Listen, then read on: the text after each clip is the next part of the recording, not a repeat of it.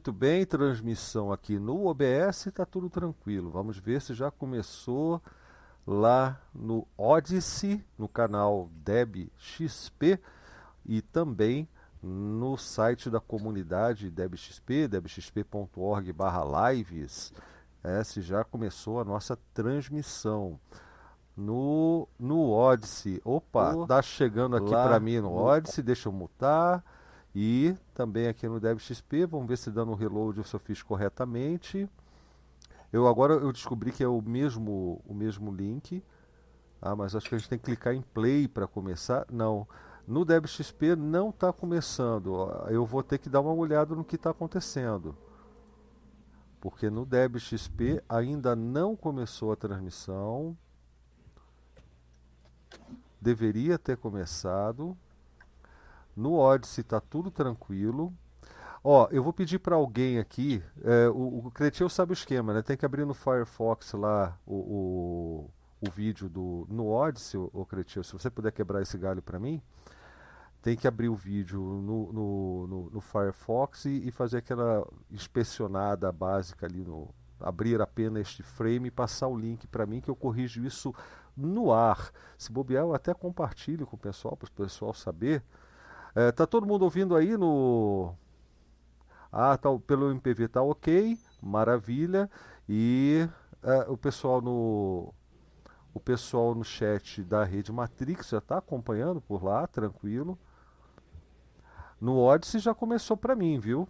É, quem, quem comentou foi o Elson. É, começou sim. No, no Odyssey começou, inclusive eu já pedi até porque ele deixou dar uma olhadinha pra gente porque eu vou editar rapidamente aqui no comecinho, deixa eu botar aqui editar o post, a postagem na, na, lá no nosso site, porque parece que mudou o link, né? Pelo visto, mudou o link. Não é mais o link de antes, então vamos ver. É, é, é, é esse aí é o link. Eu estou inspecionando aqui. Não. Video player. Play. Eu, eu acho estranho porque é o mesmo do é o mesmo do MPV, né? Deveria estar tá funcionando. Bom, seja como for, pessoal, é, eu vou fazer assim, é, ou, ou, vou recomendar aqui para quem está assistindo ao vivo, com certeza está acompanhando a gente na sala da Rede Matrix ou, ou pelo Odyssey, é, e, e, se não estiver conseguindo assistir lá pelo, pela comunidade da BXP, com certeza vai parar aqui no Matrix para conversar com a gente. Essa live número 89, depois eu quero ver o que, que está, o que está acontecendo, porque eu vou ter que fazer outras lives por ali, né? É, e, e, colocar embutido ali, então eu vou precisar descobrir o que, que é. Ô, ô, Blau, qual que é Fala. o link? Porque aqui no, no, no Odyssey tá, tá normal. O link que você quer não é esse que eu compartilhei. Não, não. É que no Odyssey, abrindo pelo Firefox, clicando com o botão direito no vídeo, você vai para um outro local lá, abrir este frame, né? Apenas este é, frame. É, mas tá com blob lá, ele diz. Tá com um link de blob, ó. Pressionando aqui, não. Ah, então não, mais, eh, não dá mais para redirecionar, depois a gente resolve isso na próxima live de segunda, tá? Vamos começar aqui a nossa noite de papos, live de segunda número 89. Vou fechar aqui o, o, o, site da comunidade DebXP. Então você já sabe, a gente está transmitindo pelo Odyssey. E aliás é bom vocês assistirem por lá, né? Dar uma moralzinha pra gente, né? Pelo Odyssey, pra gente ver quantas pessoas estão assistindo. É claro, você tem toda a liberdade de assistir pelo MPV, fique à vontade. Mas eu gosto da interação com vocês, né? Então isso é muito importante para mim. É, maravilha. E essa live número 89 é uma live festiva, na verdade, é uma live que, que anuncia festividade. Né? Nós estamos uh, prestes a passar por duas efemérides importantes em relação ao projeto Debian, a nossa distribuição favorita, pelo menos minha e do Cretil, eu acho que é do, do Aloysio também, não é, Aloysio? Sim, é, Sim, sem dúvida nenhuma. O, o, o, Simplex ele gosta de qualquer distribuição desde que tenha NeoFet. Então tá tranquilo para ele. ah, é, ele usa o ARC, tá certo. Mas tá certo, gente. Olha, é, eu, eu, vou direto ao ponto hoje, lembrando que a nossa live de segunda e todas as atividades aqui do, do, do, do da comunidade da o que eu, todo o material que eu produzo para a comunidade da depende muito do apoio de vocês e aqueles que puderem e quiserem colaborar, já sabe que na descrição dos vídeos do vídeo e de qualquer outra postagem que eu faça tem uh, os links para os apoios. E eu quero agradecer mais uma vez porque nós avançamos muito em relação ao Apoia-se, viu? Nós estamos indo muito bem em relação ao Apoia-se.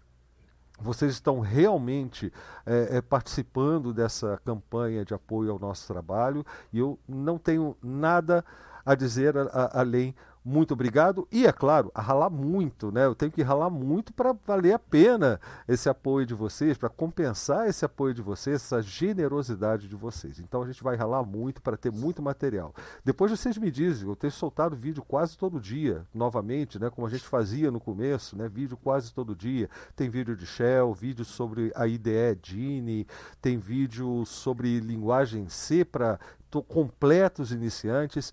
Então, tá, tá rolando material e vai rolar muito mais graças ao apoio de vocês, tá? Muito obrigado. Bom, vamos direto ao ponto. Primeiro, os boa noites. Vamos lá. Estamos aqui com o Adonai, o Creteu, o Aloysio, o Simplex. E vocês estão reparando que é a nossa turma mesmo, né? Não tem nenhum convidado externo. Daqui a pouco deve aparecer mais alguém da nossa turma e todos serão bem-vindos, porque o assunto é muito bacana hoje.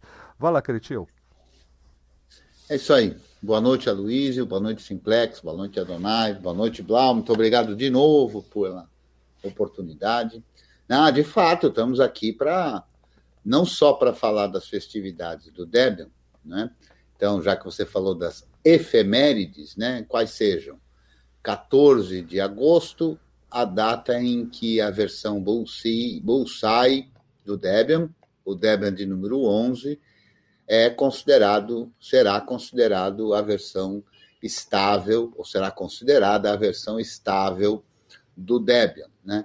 Inclusive, depois, com o tempo, eu gosto um pouco de falar dessa pequena polêmica aí, que talvez alguns já tenham percebido nesta minha frase, né? E a outra efeméride muito próxima é o aniversário, efetivamente, do projeto Debian, que é sempre comemorado nas proximidades do dia 16 de agosto, né? Que é o a data oficial de comemoração do projeto Debian. Há até controvérsias aí, especialmente o pessoal do Slack e tudo, né? Por conta da proximidade dos lançamentos da versão uh, uh, do Slackware com o Debian, né? Mas é isso aí. Estamos aí para conversar sobre isso, apresentar a nossa proposta e projeto e ver se a gente conta aí com o apoio de todos para poder torná-la possível e agradável para todo mundo que quiser vir participar. Maravilha. O Adonai e o, e o Aloísio caíram de paraquedas no assunto, né? Estão descobrindo isso agora também, mas isso não impede que eles deem os seus boa noites. Então vamos começar por você aí, o Adonai. Bem, é, boa noite a todos. Só pegar meu vídeo aqui, ver se o meu vídeo consegue abrir aqui. É, boa noite a todos. Meu nome é Donai, já venho, já venho, já venho como ativista do movimento aqui faz um tempo. E só vim aqui desejar os parabéns para a comunidade. E espero que o projeto cresça sempre. E também é, que ele evolua, né? E consiga colaborar cada vez mais projetos. É isso aí. Maravilha, Donai, obrigado aí por aceitar o convite. Você que tem a, a, as suas opiniões em relação ao Debian, eu acho que é uma boa oportunidade, inclusive, da gente conversar sobre isso, até porque faz parte da linha guia, do tema do, do evento que a gente está para anunciar daqui a pouco. Aloysio, Boa noite. Uh, sou Luísio, também acho que boa parte do pessoal que acompanha talvez já me conheça, pelo menos de aparecer de vez em quando aqui. Caí de paraquedas no papo de hoje mesmo, como o Blau falou. Mas eu não acredito muito no cair de paraquedas por acaso, não. Acho que a gente cai por alguns motivos. E, para mim, é, é, o que eu já entendi dessa proposta, eu acho que tem muito a ver com o que me faz hoje responder a pergunta do Blau de se o Deb é a minha distribuição favorita. Disse sim, com certeza. É, porque tem, tem uma coisa social no Debian, da colaboração, que me interessa muito, que eu acho muito bacana. Eu trabalho com software livre faz. Eu tenho até medo de fazer essa conta, mas vamos colocar em 96 para cá. Foi a primeira vez que eu compilei um, um kernel do Slack, eu acho que foi 96, 97. É muito tempo. Só que de uma forma muito autônoma, muito individual, e isso não vou dizer que não adianta nada, mas sem o coletivo, a pouca coisa funciona, pouca coisa realmente cria efeito. E eu acho que foi a primeira vez que eu tive na DebConf, que tem pouquíssimo tempo, que realmente deu um estalo. Já estava começando o processo, mas ali que deu um estalo falou: peraí, o negócio é comunidade, o negócio individual não é a solução. E eu acho que isso que eles estão falando aqui tem a ver com isso. Então, acho que foi de paraquedas, mas foi meio que no caminho certo, assim. Queria agradecer. a gente que agradece. O Aloysio faz parte também da nossa equipe da live de segunda, né? O Adonai também. É, e, e, o Simplex caiu, né? Antes de dar o boa noite dele, mas ele volta aí daqui a pouco para falar da relação entre o projeto Debian e a galáxia de Andrômeda. Eu, eu, eu, posso tentar, quer ver? É. É, boa noite. Boa noite. Muito bem. Mimetizando aí o boa noite do Simplex. Tá legal, gente. Ó, eu vou mudar aqui a, a, a janela por, e o, o Cretil, que ele prefere manter a imagem dele, mas dessa vez ele vai abrir uma exceção, porque hum. eu vou deixar a janela aberta no site sobre do, do assunto da noite, que é Debianópolis em Festa, né? que na verdade não é um site, é um repositório que a gente criou para anunciar o evento comemorativo que nós aqui vamos fazer na comunidade da XP, na comunidade do curso GNU do professor Creteu, para para marcar presença né, nesse momento tão importante. Vamos lá, Creteu, é contigo, cara. Então, todo, todo ano né, é, se comemora o Debian Day no dia 16 de agosto, ou mais comumente num final de semana anterior ou posterior ao a, tal da data de 16 de agosto. Né? É, nesse ano, a data de 16 de agosto, como boa parte de todas as efemérides importantes, cai sempre numa segunda-feira, né? que é para poder a gente falar dela aqui na live de segunda. Né? Isso é combinado e, com o universo, inclusive, né? É, né, eu acho que sim. E, e aí o que, que acontece? No dia 14 de agosto foi determinado, uh, depois de dois anos e pouco, né, do Debian Buster como a versão estável do projeto Debian, a versão 11, chamada Bullseye, que eu às vezes chamo de Bullseye, não sei porquê, mas é Bullseye, não é? É o bonequinho lá, do, mais um dos personagens do Toy Story, né? E boa noite, Lennon. E, e aí, depois de um longo período de maturação, né? É, porque é uma coisa que eu acho que é importante de todo mundo sacar. É, é a ideia do software livre tem tudo a ver com a comunidade que o Aloysio falou e tudo mais. É, embora se use o mesmo termo, né, release, e que é traduzido como lançamento, né, é, fica uma coisa meio estranha para mim. Sempre soou, desde que eu entendo como é que a coisa funciona, sempre soou estranho para mim isso, né? Porque lançamento é alguma coisa assim, ó, ninguém conhece, ninguém sabe direito como é que é, e agora então nós vamos lançar, né? E não é assim que acontece com, com o projeto Debian. Né? O projeto Debian é um projeto, pode-se dizer que é um projeto de desenvolvimento de, de software, de desenvolvimento de uma distribuição, e ele tem vários ramos, né, que são os estágios de desenvolvimento. Né? E o Debian tem vários desses estágios. Uh, cada um deles recebe um nome, né? e, e também considera-se um estágio no desenvolvimento. Né? Então, o Debian Buster uh, foi lançado, ó, nós estamos em 2021, em 2017, em torno da metade do ano de 2017, o Debian 9 foi considerado o Debian estável.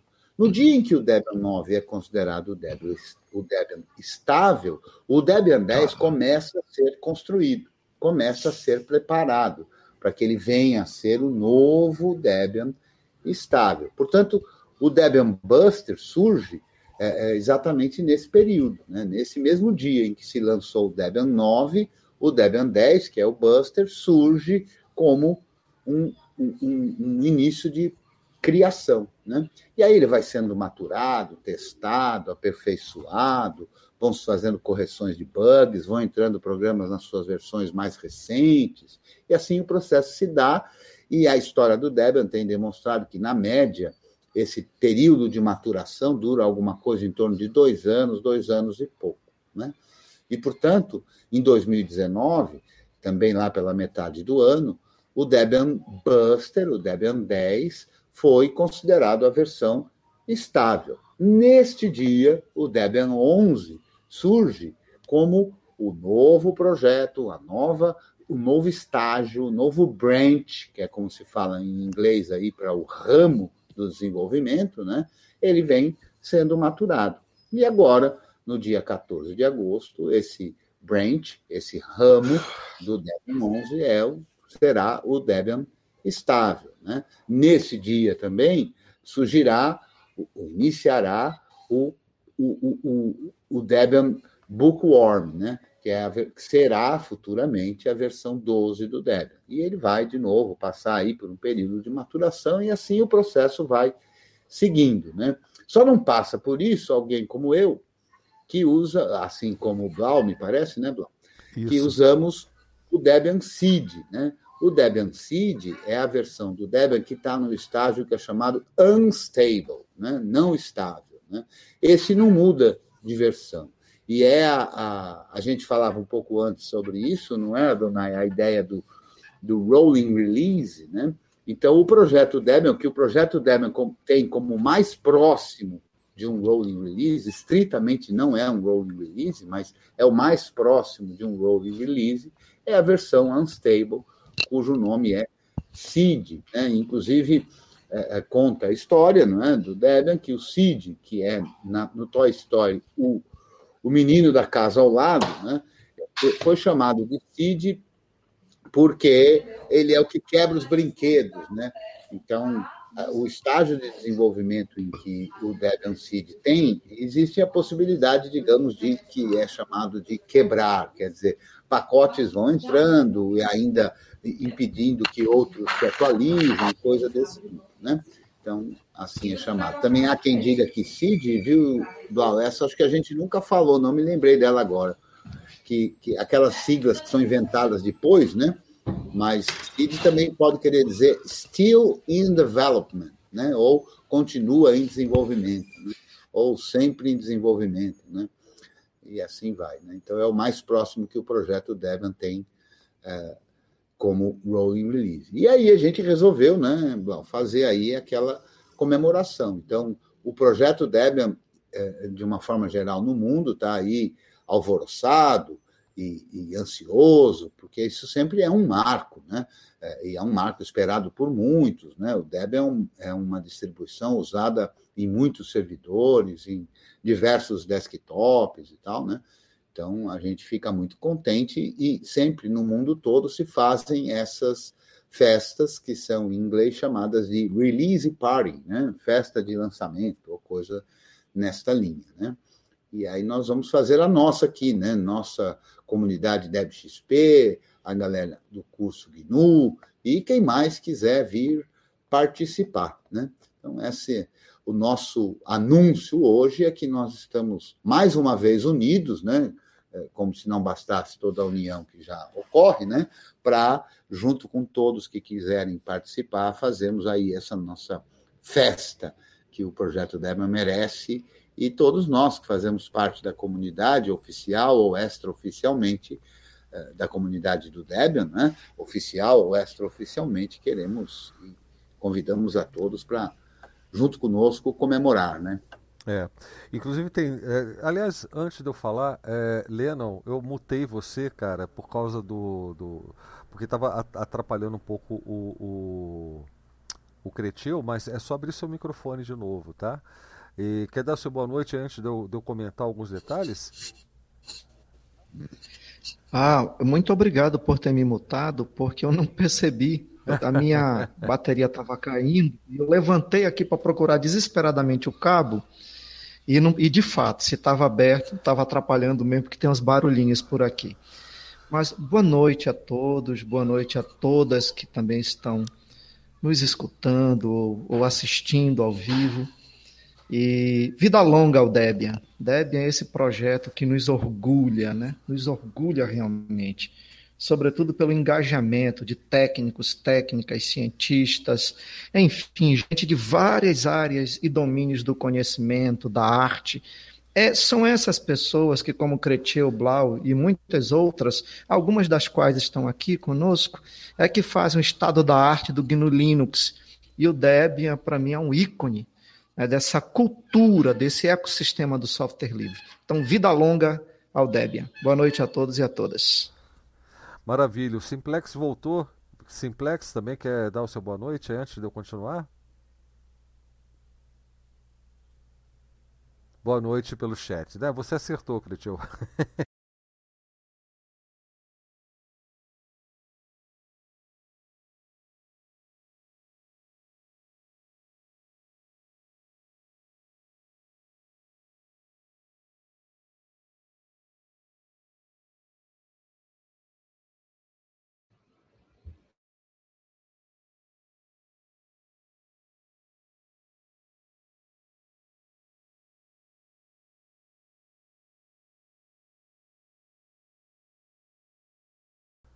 Opa, peraí, eu estava mudo, eu estava mudo. Eu agradeci aqui ao Simplex e me mudei, não sei, mutei, não sei por que, que eu fiz isso. Uh, estão me ouvindo? Como é que está aí? Peraí, parece que deu problema. Não, não deu problema. Agora é perfeito, está tudo ok. Tudo certinho, eu ah, pensei que tá. eu tinha caído. Não, é que eu tô vendo, é que eu tô vendo aqui os comentários e, e ninguém me avisou que eu estava mudo, né? Ficou todo mundo calado, tá certo. Pois então eu vou é, repetir. Eu pensei que eu tivesse caído. então eu vou repetir. Eu estava falando que sobre a questão do. sobre o, o comentário que o Cretil fez agora, né? Comunidade oficial e extraoficial do Debian, né? E, e, isso é uma tecla que eu tenho batido aqui nas lives de segunda já há algum tempo, que eu acho que está na hora da gente a, acabar com essa separação de oficial e extraoficial. Existe o projeto Debian, que é formada por desenvolvedores do Debian, né? mas uh, o Debian em si uh, tem a sua comunidade de utilizadores e é nessas horas, nesse tipo de evento, como nós estamos falando agora, nessas festas, é, é que a gente mostra que a gente existe. Né? E, mas tinha que ser algo que, que fosse além das festas. E essa é uma discussão que eu acho que é muito necessária.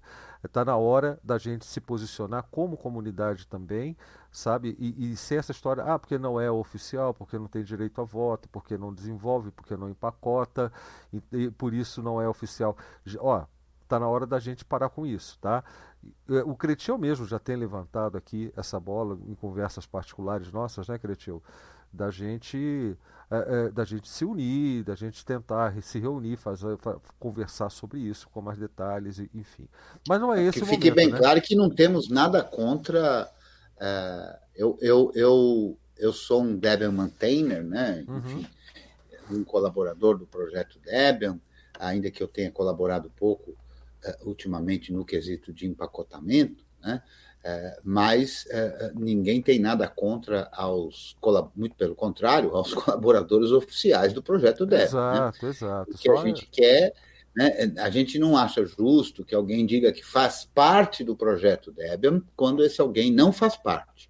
Né?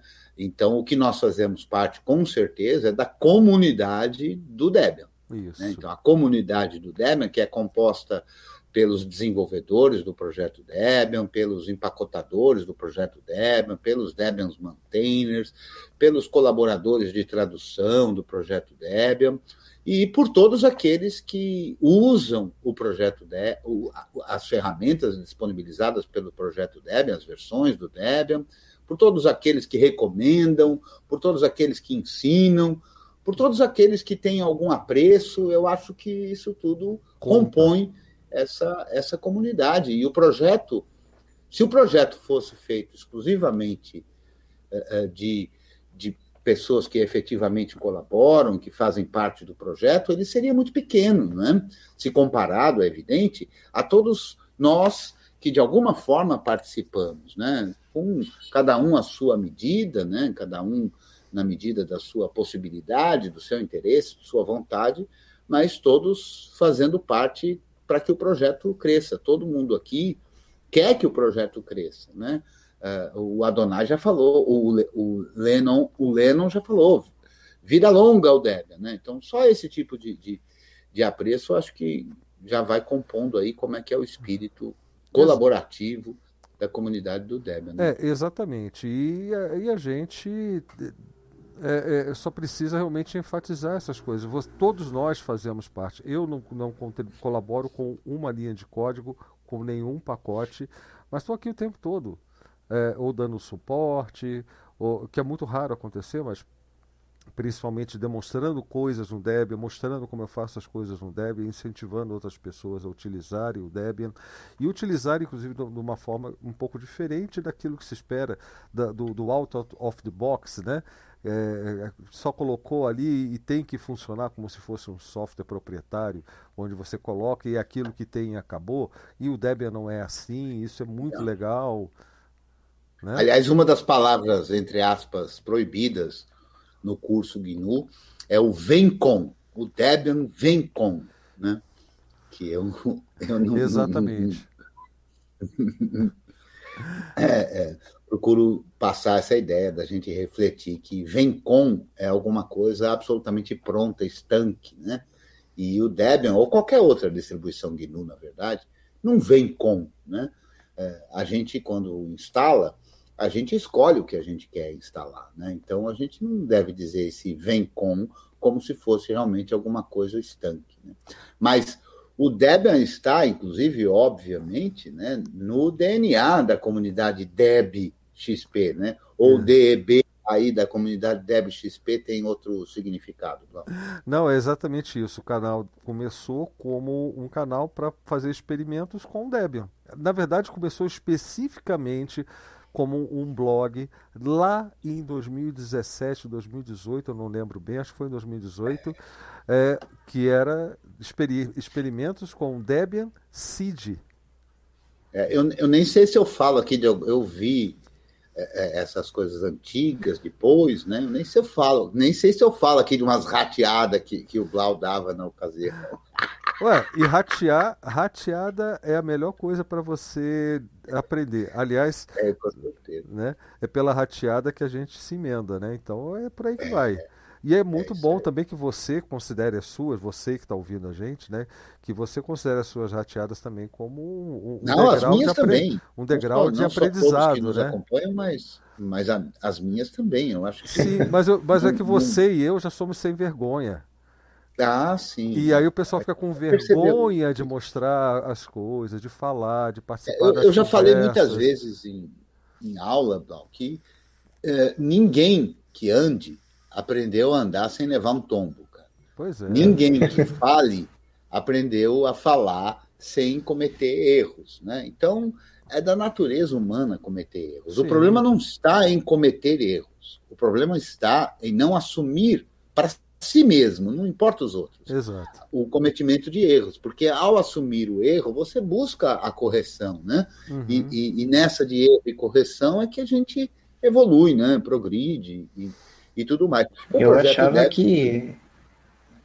Só para encerrar essa, essa parte, o projeto Debian, por exemplo, é, é conhecido no sentido de que tudo que está no Debian é, é, é, é público. Né? Então, se você quiser acompanhar cada um dos bugs que, que, que, que, o projeto Debian passa, estão lá públicos, sem precisar de qualquer tipo de inscrição, sem precisar Exato. de qualquer coisa. Inclusive, reportar bugs para o projeto Debian é algo também absolutamente público. Qualquer um pode reportar bug, não precisa de inscrição, não precisa de nada. E esse bug vai ser tratado pelo, pelo projeto Debian. Então, o Debian é, é, é transparente, né?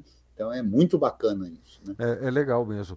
E so, ainda sobre o, o, começo do DebXP, né, como blog, era bem isso. Eu, eu, eu, quando eu cheguei a montar esse blog, eu não fazia a mínima ideia do que era aquilo. E por isso experimento. Ah, vou descobrir as descobertas. Da grandeza, né? É, e, e, não, não só da grandeza, correção de procedimentos mesmo, de definições, de conceitos. É, e, e, como é uma coisa de experimentar, o objetivo é experimentar, aprender, errar, corrigir e compartilhar essa, essa vivência. porque é, é, eu digo Inclusive sempre... porque desmistifica, não é, Claudio? Não, não só é, desmistificar. Só pode participar. É, isso, esse é o ponto né, que o, o, pessoal fica com vergonha de mostrar o, que, o, o, seu desenvolvimento, enquanto que nessa exposição você tem condições de, de, de ou, ouvir uma, uma recomendação, uma correção aqui, outra ali. As suas descobertas se aceleram muito, por isso que experimentar é muito importante. Eu considero isso a coisa mais importante que eu fiz aí recentemente. É, inclusive, eu falo muitas vezes, né, Blau, da, da, da minha escola primária, né? Uhum. É, que é, usava a metodologia Montessori, e o nome dessa escola é Escola, ou era, né? Porque não existe mais, mas é era Escola Experimental Irmã Catarina. Então, escola experimental, quer dizer, a experiência é, é, é é, é, irmã gêmea, né, ligada ao aprendizado, né? É, não e, tem aprendizado de experiência. E a melhor coisa da experiência, o experimento nesse caso, é que você já parte de um estado de você não sabe absolutamente nada. Então tem essa humildade inicial que eu acho fundamental. Uhum. Você já assume que não sabe e vai experimentar para ver o resultado, para ver o que acontece, compartilhar o que você descobriu e é por aí vai, né? Mas, voltando a, ao nosso evento. Mas eu interrompi o Adonai, viu, Dom? Ah, é, o Adonai ia fazer uma interferência aí. Fala, Adonai. É, enfim, é, eu, eu achava que a, o nome da, da comunidade aqui em questão, DebXP, é, eu, eu achava que ela tinha surgido em função é, de algo como é, debaixo da xícara do programador ou algo do gênero, mas claro, nada de mudar o nome. O nome. nada impede de mudar o nome no meio da história, né? Debaixo da xícara e do outra, programador. Outra coisa também. E, e, outra coisa que eu achei interessante também, que vocês falaram a respeito da, da comunidade Debian.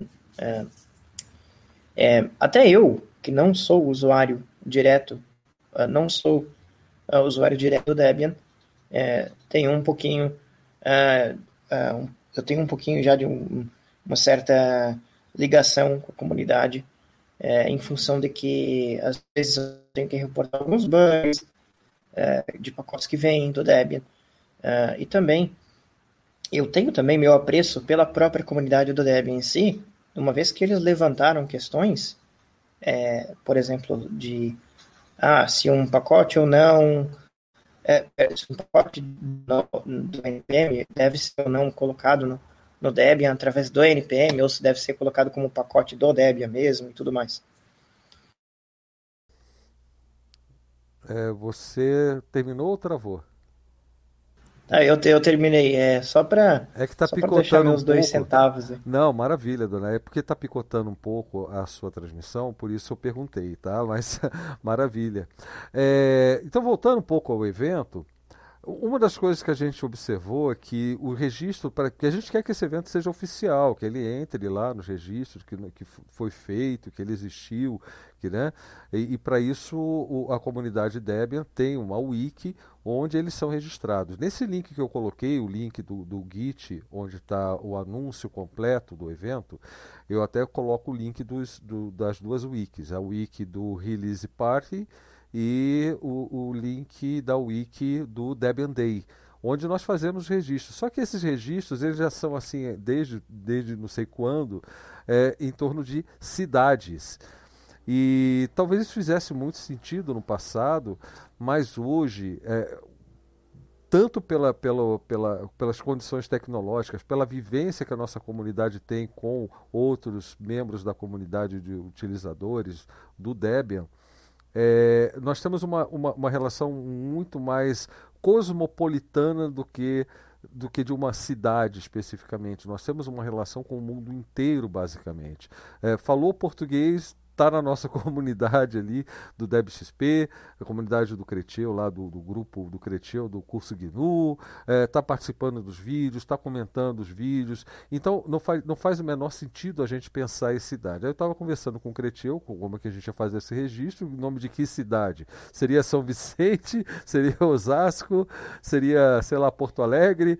Qual seria a cidade é, registrada ali? Como não havia. É, uma... Inclusive, porque aqui mesmo não tem ninguém da mesma cidade. São seis pessoas, seis cidades. Exatamente. Então não faz o é. menor sentido isso, né?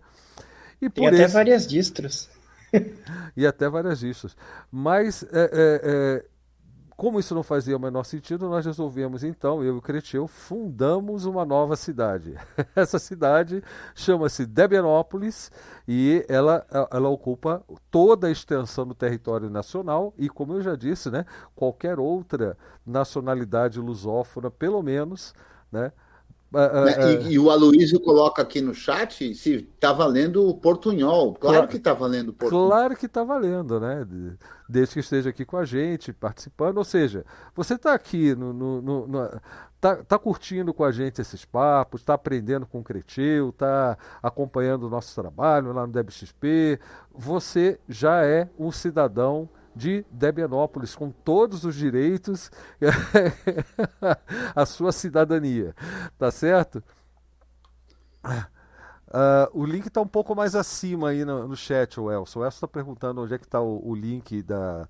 Está tá aí mesmo na Matrix, só rolar um pouquinho para cima, tá? Uh, mas enfim, ou então alguém, por favor, copie e cola para ele aí, né?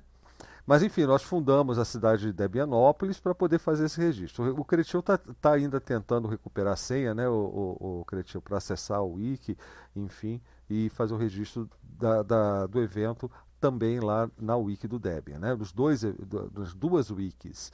Uh, o que mais que a gente tem para falar sobre esse evento? Vamos explicar como ele vai funcionar. Para começar, ele tem um tema, né? Eu sugeri que tivesse um tema é, que fosse a linha guia tanto das palestras quanto da, do parlatório que será na live de segunda do dia 16 de agosto. E o tema, até por uma questão de oportunidade, será dessa vez e eu já estou pensando nos próximos eventos. Olha só, dessa vez Deb, o Debian é livre. Vocês já estão vendo aí o, a página no Git, né? É, que é o, o tema é o Debian é livre.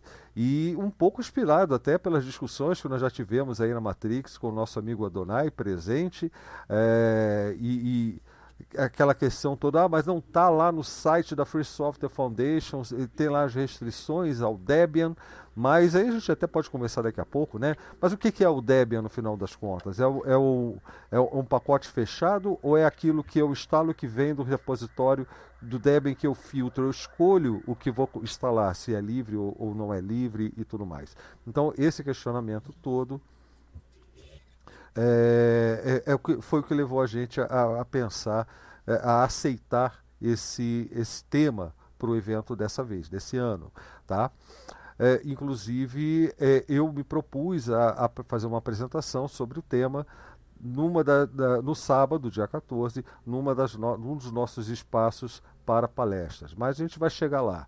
Debianópolis eu já expliquei o que, que é. Quais serão as atividades desse evento? Começando no dia 14 até o dia 16, nós teremos palestras online com convidados, palestras relâmpagos com a, relâmpago com a, a, os membros da comunidade, das nossas comunidades, né? Então, mais para frente eu vou também informar direitinho, mas a intenção é que vocês façam a sua inscrição para falar cinco minutos ao vivo aqui com a gente é, sobre a sua experiência com Debian, o seu depoimento, a sua experiência com software livre de uma forma geral. Você vai ter cinco minutos para falar sobre isso no horário que está reservado aqui na nossa programação. O parlatório, como eu já disse, vai acontecer na live de segunda do dia 16. É, e no domingo, nós falamos de sábado e de segunda. Mas e o domingo? O domingo não vai ter transmissão nenhuma, mas nós, nós vamos abrir aqui uma sala no Jitsi, uma sala no IRC, para a gente poder se comunicar, e vocês vão chegar com as suas dúvidas sobre a atualização, sobre instalação, sobre problemas que vocês estão tendo com uma das duas coisas, ou com outra experiência qualquer que você esteja fazendo com o Debian, e dependendo da quantidade de pessoas ou da variedade de assuntos, a partir dessa sala principal, que a gente chamou de sala de triagem, vão sendo abertas outras salas. Né? E vocês então vão para outras salas onde o, o, assunto, o problema será trabalhado e tudo mais. E essa dinâmica o Cristiano até pode explicar um pouco melhor para a gente. Mas o fato é que o chat pelo IRC vai servir de ponte aí, de comunicação, de meio de comunicação entre as salas. Então, por exemplo, o Cretinho está atendendo alguém na sala, vamos chamar de sala 1, mas apareceu uma dúvida que talvez exija a presença dele na sala 4. Então, pelo chat do IRC, ele vai ficar de olho e vai ver se, ô oh, Cretil, eu estou chamando você na sala 4, problema assim, assim, assado. Aí o Cretil vai lá para a sala 4 e depois volta para a sala 1. Aí eu vou para a é. sala 2, aí o Adonai vai para a sala 5 e volta para a sala 4, onde ele estava originalmente, e a gente fica nesse vai e vem, todo mundo é a versão É a versão uh, uh, digital do que se faz em festival de instalação. Né? Exatamente. Então, é muito comum nas comemorações, tanto de lançamento do Debian como do Debian Day, que se faça festival de instalação. Né? E no festival de instalação, normalmente tem lá uma mesa ou algumas mesas, né? e em que se está fazendo instalação, atualizações, corrigindo alguma coisa que está com problema, né? E esse processo de ficar para lá e para cá é muito comum, né? A gente começa a resolver um problema e tal, encaminhou aquele problema, aí alguém que está ajudando outra pessoa, às vezes está com dificuldade em alguma coisa e sabe que tem alguém um pouco mais experiente, né? Naquele problema, não precisa ser experiente no, no demo como um todo, né? Então essa é a, é a nossa tentativa aqui de fazer a versão digital do mais comum, com uma vantagem, é, é, é, tem muitas desvantagens, evidente, porque a presença física e tudo mais é, é, é, muito agradável, muito legal, muito bacana em todos esses eventos, mas tem umas vantagens também, né? Porque ninguém precisa viajar, né? Com isso a gente consegue juntar gente de todo canto, né? É muito bacana isso. Já antecipando uma das dificuldades que podem aparecer, é, é, às vezes a pessoa quer fazer isso na máquina em que está utilizando, que está utilizando para participar de uma sala dessas, né? Eventualmente, nossa, eventualmente pode ser um problema, mas não necessariamente. Agora, se for, tenta já reservar um celular, instalar o aplicativo do Jitsi, sabe, para poder conversar com a gente e de repente deixar a máquina um pouco livre. Então já vai se preparando para isso, né? É, vai é criando verdade. a sua logística aí. Mas é tudo contornável, tá, gente? A gente pode conversar antes, você experimenta, depois volta, né? Tem isso, né? Também tem. Né? Então, tudo, é claro que se a pessoa tiver um, um, celular com conectividade e puder entrar na sala, comunicação via áudio, né, especialmente, não vídeo, mas via áudio é muito mais ágil, né? E, e, e a gente tem feito isso em alguns labs GNU aí, que patrocinados aí pelo curso GNU, a gente tem feito isso, né? É, é e, e tem sido bastante satisfatório, né? A gente usa uma ferramenta também, quando é o caso, que é o Temate, né? Para poder aquele que for ajudar a ter acesso ao terminal e conseguir fazer as coisas. Então tem, tem mil e uma formas, e quem sabe alguém conhece uma forma diferente, nova, mais, mais bacana, e quem sabe ela até surja essa nova forma, e estamos aí para isso tudo, né? Exatamente. E quanto à programação, então, é essa. É, sábado é, são palestras, domingo, é, é, vamos dizer assim, são os laboratórios, as instalações, a festa de instalação, né? E na segunda, uhum. o nosso parlatório. Quanto à programação do sábado especificamente, que seriam palestras, né, nós, por enquanto, só temos dois palestrantes definidos. O Cretieu, lá pelas, lá pelas não, exatamente às 16h30. Eu vou falar sobre o Debian é livre, o tema é o Debian é livre às 18h30. E também vamos participar de uma abertura que vai acontecer às 14 horas. As, as palestras, as transmissões dessas palestras vai começar a transmissão, né? não as transmissões. A transmissão vai começar uh, às 14 horas. E detalhe, essa transmissão vai acontecer por uma questão logística também pelo YouTube. Então vocês vão matar saudade de assistir a gente pelo YouTube diretamente. é porque fa pela facilidade que a gente tem de fazer o agendamento das transmissões ao vivo, tá? Mas só por isso. Depois a gente volta para o Odyssey na segunda-feira. Mas, uh, enfim.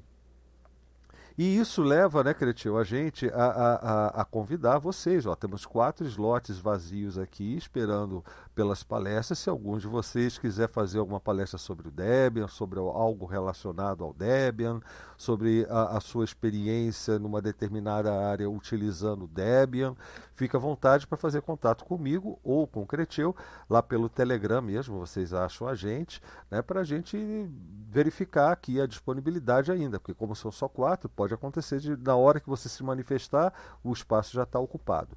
Mas às oito e meia tem aquela coisa que a gente já falou, a palestra relâmpago, né? Onde você chega e dá o seu recado em cinco minutos e a gente quer que você que está escutando, você que está lá no grupo do, do, do Creteu, no, no, no, Telegram, que está lá na comunidade DebXP no Telegram, que está aqui na Matrix, o que acompanha a gente pelo Twitter e tudo mais, que, que chegue e fale assim, não, eu quero falar cinco minutos sobre o Deb, nem que seja para falar mal, tá ali, tá ali a, disposição, tá? Aqui não tem censura nesse sentido, não. Tá? É, é importante a gente ver, a, a, ouvir o que vocês têm a dizer. Né? É, é, aliás, é importante que a comunidade como um todo ouça o que cada um de nós tem a dizer e não fique essa coisa unilateral, como é, por exemplo, uma, uma, um vídeo gravado que você assiste meu e tudo mais. Aqui uma live de segunda, que embora você participe pelo chat, né, ainda não tem o dinamismo que a gente gostaria de ter, que permitisse aquela participação de todos tá? Mas isso a gente vai resolvendo com o tempo. O fato é que na palestra Relâmpago, às 8h30 do sábado, é, vocês têm voz e, e, e, tem aí bastante espaço para todos falarem até mais ou menos umas 10 da noite, quando a gente pretende encerrar as atividades do primeiro dia. Tá certo? Bom, é, eu, eu já passei o que eu tenho sobre o evento, já passei inclusive o link desse Git para que vocês tenham uma noção melhor, para que vocês, é, enfim, divulguem, inclusive, né? É, enfim, pensem nas suas participações, já pensem, já planejem alguma coisa para a, as atividades de domingo, principalmente, né? E, e é isso. É, agora é com vocês. Agora vamos às discussões e tudo mais, vamos às ideias. Ah, não pode faltar uma coisa. E apesar de, da, da, programação estar montada, nós vamos precisar de muito apoio, mão de obra mesmo, no dia, para orientar as pessoas no, no, que, que, estão assistindo, para ajudar com vários detalhes dessa, dessa, desse evento como um todo. E a gente já precisa da ajuda de vocês agora, né? Então, ah, prepara o, o, material de divulgação que eu divulgo. Não, deixa que eu preparo o material de divulgação. É esse o release aqui? Então, beleza. Eu já tenho um briefing, eu vou preparar o material de divulgação, vou mandar para você, tá, Blau? É isso que a gente espera de, quando fala assim, não, vamos, vamos participar da construção desse evento. A gente não fala nem mais de organização.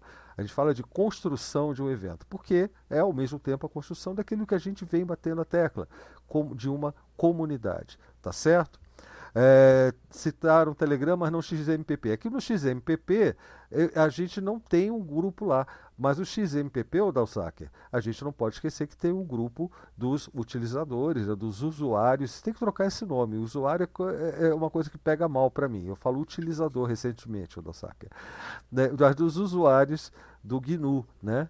É, bota o link de novo aí para o pessoal no chat, Odasaki, você que faz esse trabalho fantástico aí de divulgação do XMPP mas é, é, a gente não tem um grupo no XMPP, por isso que eu não comentei. Mas nos nossos grupos lá no Telegram, vocês acham a gente fácil para oferecer a participação, a colaboração, para, enfim, se fazer a inscrição é, é, nas palestras relâmpago e tudo mais. Tá certo? Isso, usuários GNU, esse é o nome da sala no XMPP. Tô lá também. Você tá? É, eu também tô lá, mas eu, eu, eu apareço acho que um pouco menos lá do que eu tenho aparecido no Telegram ultimamente. Vocês praticamente me viram no Telegram quando eh, duas vezes por semana, né, três no máximo. Lá no XMPP uma vez por semana com certeza. É, na verdade, o, o Simplex está dizendo aqui no chat, se, se espantando aqui, me parece, com esse pode falar mal, né? É claro que pode falar mal. A crítica é sempre bem-vinda, né? Falar mal e tudo mas é, eu vou agora pegar no pé do Simplex. O Simplex pode falar mal, mas tirando o chapéu, né, Simplex? Aí a coisa vai. e é isso aí, o Lennon. É... Lennon, tá por aí? Eu acho que ele aproveitou para dar uma saída. Não, tô aqui, tô aqui, tô aqui lhe ouvindo, tô empolgado aqui. Inclusive já vi até o, o quadro da sua palestra aqui, meu amigo, e o Tico e o Teco. Eu estava até escrevendo aqui, ó. Vou dar um pontinho, pontinho, pontinho para você saber que eu estava escrevendo, ó. É. Tá vendo aí no, no chat aí, ó? Olha, que legal. O Tico e o Teco estão se coçando aqui. Eu, tô, Eu estou lambendo a língua aqui com esse tema. É, é um tema espinhoso, pois é, né? mas Porque olha... é difícil do pessoal entender, viu, Leno? Mas diga. Eu, eu prometo, eu prometo concordar, é, concordar em partes com o Blau Araújo no tema. Não, não precisa prometer nada não, cara. Aí a, a ideia é a gente explicar e, e, e, conversar a respeito, né? Sempre, sempre no sentido de refletir. A reflexão é muito mais eficiente, muito mais eficaz em certas horas. Mas continua lendo, eu te cortei. É, olha, é, esse é o que eu disse já algumas vezes, né? A gente precisa sempre voltar a esse debate aqui, levando as pessoas a refletirem sobre essa ideia de liberdade. A liberdade que a gente defende é muito específica, né? E obviamente que eu não quero agora aqui, Blau, é, trollar a, a, a, sua palestra, né? É, para a qual eu já estou me candidatando para participar com você. É, ainda que seja nos bastidores, tá certo? Mas essa temática precisa sempre estar em qualquer evento nosso. E o Debian representa tudo isso. A liberdade não apenas do ponto de vista da produção técnica, mas a liberdade também do ponto de vista do exercício político a partir da apropriação tecnológica. Né? Pronto, eu quero parar por aí porque eu quero deixar a galera com água na boca. É, eu também não com quero. água na boca. Eu também não quero dar muito spoiler, né? Mas é. É, tem que deixar aquele gostinho de quero mais, né? Pois é, é... então tem muita coisa legal, cara, muita coisa bacana para falar. Essa tua temática abre assim. Na verdade, ela faz uma síntese dessas 89 é, é, lives de. Sim lives de segunda que têm sido realizadas até então, né? Ela é, um, é, é realmente o supra-sumo daquilo que a gente vem dizendo todas as segundas-feiras aqui. Eu tenho certeza de que, é, valorizando também as outras palestras, porque tudo está interligado. Aqui existe uma rede, é, é o que Pierre Levy chama, num dos livros dele, dele mais legais, a, a, a, o pensamento na, na era da informática, né?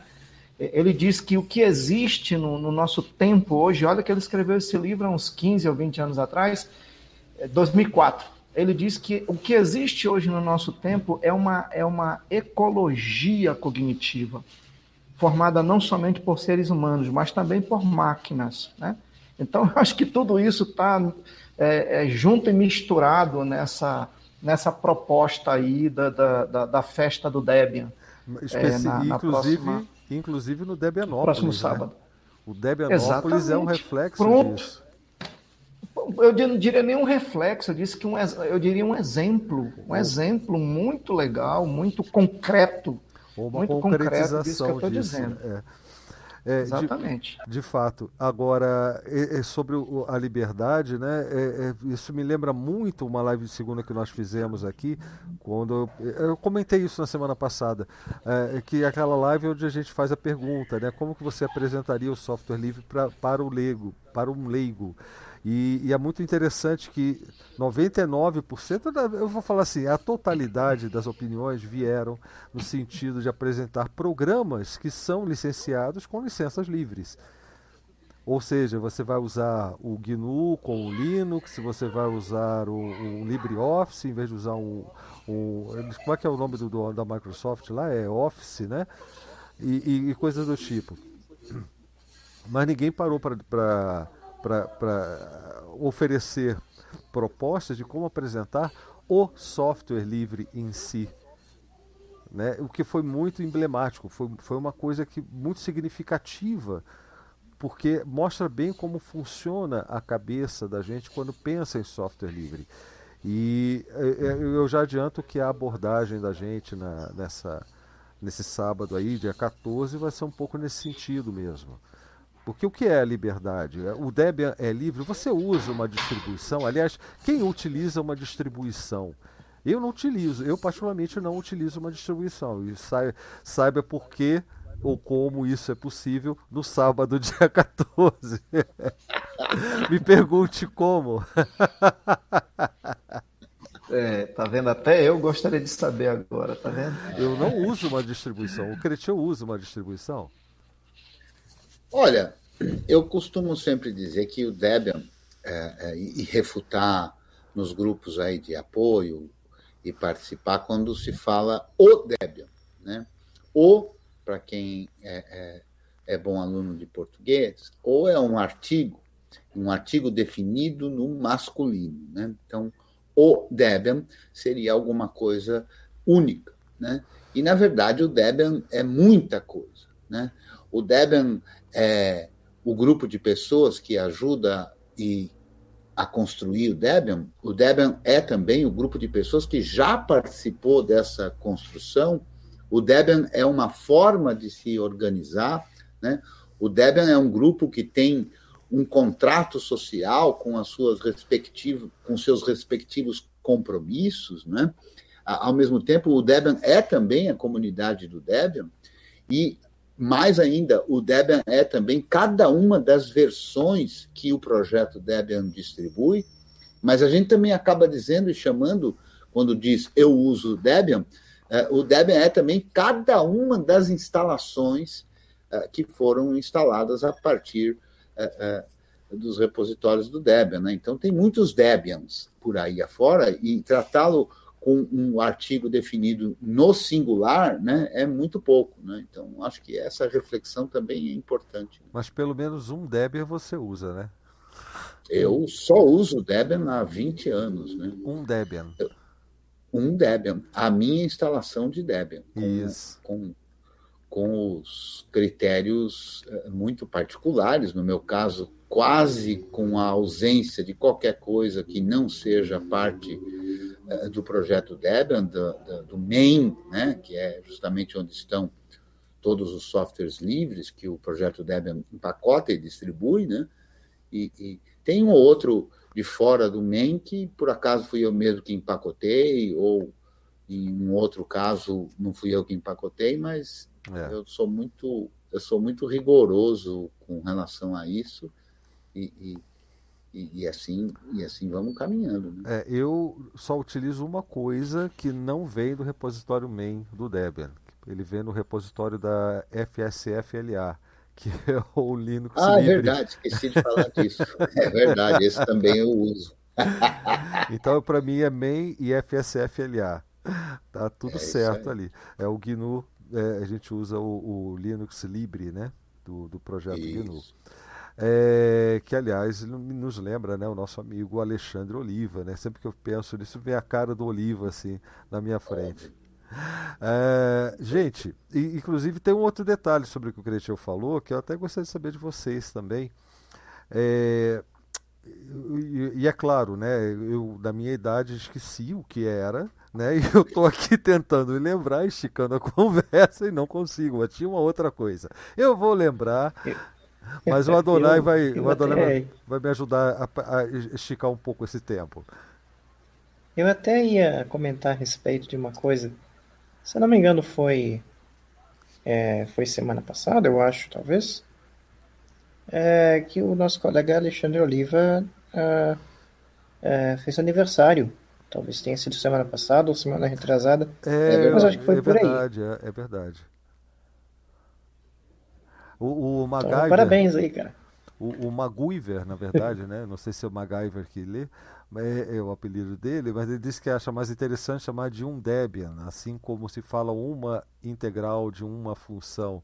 É mais ou menos o que a gente está dizendo aqui, né? É, é, é Para mim, o, o, o Debian que eu montei, esse um Debian, é o Debian, porque é o Debian que eu montei do meu jeito, do jeito que eu gosto, do jeito que eu quero, com as liberdades que eu quero para mim entendeu? Agora, pode ser totalmente diferente de um outro Debian que venha, por exemplo, no, no, no, CD de instalação, quando a pessoa utiliza aquele, aquele instalador que está ali. Mas mesmo ali, chega um ponto onde o, o, pelo, o Debian pode, se, pode ser uh, derivado em oito distribuições diferentes. Por, quando chega no Task Cell, por exemplo. Quando chega no Taskcell, vai ser o seu Debian com XFCE, vai ser o seu, seu Debian com Gnome, o, o, o, com o LXDL, XQT, eu não sei se ainda tem essa opção lá. Mas, enfim, já tem diferença ali. E outra. para outros, como nós, né, Cretil? Mesmo que a gente utilize esse camarada, a gente escolheu colocar um, um XFCE, digamos, né, nesse, nesse Task Cell, chega uma hora e fala assim, não, não vou colocar nada disso. Eu vou colocar é apenas OpenSSH e sistema base, né, o utilitário do sistema base. Aí chega lá no final, na hora que está tá, tá ainda perguntando se a gente quer fazer alguma coisa, a gente muda para um console e instala o Network Manager para continuar depois a partir do TTY fazendo a instalação do jeito que quiser. Quer dizer, cada um faz do, da forma que quiser. O seu Debian. Não existe o, o Debian. É, inclusive, não obrigatoriamente tendo interface gráfica, né? Tem muitos, muitos dos Debians utilizados, provavelmente a, a maioria absoluta daqueles que são usados em servidor não tem, não tem, não tem interface gráfica. Né? Exato. E eu, eu não costumo lembro... sempre brincar que servidor que presta nunca tem interface gráfica. Né? é verdade. Hum. Mas eu esqueci completamente o que eu ia falar, não consegui lembrar, então vou deixar com vocês aí qualquer outra dúvida. Nesse MacGyver, o MacGyver está dizendo: eu escrevi errado lá nos anos 90 e acabou ficando. Ah, tá. Mas pode chamar como preferir. É o Elson, né? O Elson que estava lá também na Matrix. Tá certo, tá certo. Bom, eu vou deixar com vocês, porque hoje o tema é justamente o Debian, é o evento. Quem quiser fazer mais algum comentário, fique à vontade. A Luísio, que que está tá mais calado sobre, sobre isso, essa participação na comunidade? Está gostando da, da, da, ideia? O que, que você está achando? Vai participar? Vai fazer alguma coisa? Quer dar uma palestra, Luísio? Uai, podemos, podemos dar uma palestra. Estou é, mais calado de quê? Estou calado não, não, com relação à participação na comunidade que você está falando. É. Não, aquilo que eu falei no início, é, que eu demorei para entender uh, o quão, rele... o quão necessária é essa participação, o quão necessário é, é se envolver com a comunidade, o tanto que o trabalho individual não é o sentido do, do projeto. Assim, e quando eu digo do projeto, eu nem estou falando especificamente do Debian, não. Acho que a, a, a filosofia do, do, software livre, essa filosofia que a gente trabalha, ela está ligada ao trabalho em comunidade, ela não existe sem isso. E eu demorei para detectar isso, eu imagino que isso seja o caso de muita gente também, né? a gente descobre esse, esse mundo autônomo, onde você pode baixar um código e compilar aquilo, e, enfim, criar o seu sistema, etc. e tal, e às vezes não detecta que a, eh, a relação faz parte disso, né? E achei a, a, proposta bacana porque eu acho que ela, assim como vários, vários eventos da comunidade Debian como um todo, reforça essa ideia, né? É, mas não sei, parece sobre o que, Blau? É, você que diz, você, você que é o palestrante, você deve ter algumas ideias interessantes para compartilhar com o pessoal, uai. Eu ia, eu ia até puxar. Hã? Eu ia até puxar um gancho. Qual? Depois aí que, que ele terminar ali, eu puxo um gancho sobre o que o Blau falou agora há pouco. Ah, então anota aí, não, não faz que nem eu que não anota e esquece, viu, Adonai? Não, mas já, já, terminei, já terminei. É porque o Blau perguntou, eu fiquei aqui pensando, assim, temos coisas que seriam interessantes realmente de trocar ideia, divulgar. Não sei nem se uma palestra ou se um ambiente para discutir sobre, apresentar alguma coisa e discutir sobre um tema. Assim. Eu, eu gostaria de fazer uma sugestão. Diga. É, e aí pode ser o Aloysio, pode ser alguém aí que se proponha né, a, a fazer isso. O que você, Blau, e o Creteu colocaram sobre a liberdade que se tem de você. Eu vou utilizar aqui uma palavra. Se de repente o significado dela reduzir a mensagem, vocês me ajudam aí usando, me sugerindo uma outra que amplie. Mas vocês falaram de, da liberdade de o usuário que tem o mínimo de conhecimento técnico, não precisa ter um amplo conhecimento técnico, mas o usuário pode montar o seu próprio Debian pode montar o seu cardápio de ferramentas, de usabilidade, né? Enfim, né? Então eu acho que isso é muito interessante, porque é algo que vai na contramão ao que está posto hoje aí, é, é, em que se transformam os usuários de tecnologias em consumidores de app, entendeu? É. Sem reflexão nenhuma, sem crítica nenhuma, e uns prisioneiros de um capital capitalismo que usa a tecnologia para aliciar pessoas e para torná-las autômatas. Então, de repente, eu deixo essa ideia. Eu acho que seria muito legal, de repente, trazer uma palestra explicando a beleza da liberdade que o usuário do Debian tem em ele mesmo empoderar-se, se apropriando de um conhecimento mínimo e montando sua própria distribuição. Ou seja, não é nem sua própria distribuição, é, é instalando Debian e terminando de montar aquele conjunto né, do, de, do sistema operacional com a liberdade que se tem, né, de, de colocar um, um, um, cardápio, um conjunto de itens que vai não apenas é, lhe ajudar no seu dia a dia, mas lhe deixar feliz em razão do trabalho que ele mesmo está fazendo para atender às suas necessidades. Eu acho que isso daí é muito legal também, sabe? Agora imagina isso, o, o Leno, aplicado num contexto de projeto social onde você ensina, você leva, não é nem ensinar, você leva a, a, a, a possibilidade, a consciência da possibilidade de que você pode montar a tecnologia da forma que você precisa, da forma que você quer, e você tem todos os componentes à sua disposição a partir de um projeto comunitário como o Debian. Não, não, pior ainda. Pior ainda. É, Pior ou melhor? Pior ainda. Certa, não, é, enfim, se você pegar a idade certa, a pessoa vai ser criada com a concepção de eu Isso, isso. isso é Aí no dia que eu for mostrar qualquer tranqueira, como assim eu não monto? Uhum. Exatamente. É, essa, Aloysio, tu poderia. É uma ideia que eu lhe dou. Você poderia falar sobre isso, cara. Eu acho que a, a, a, eu tenho certeza que o Cretil vai trazer, eu não sei qual é a palestra que ele vai dar, mas ele vai trazer nessa linha também, porque pelo que eu conheço do professor Cretil, ele é muito didático e pedagógico.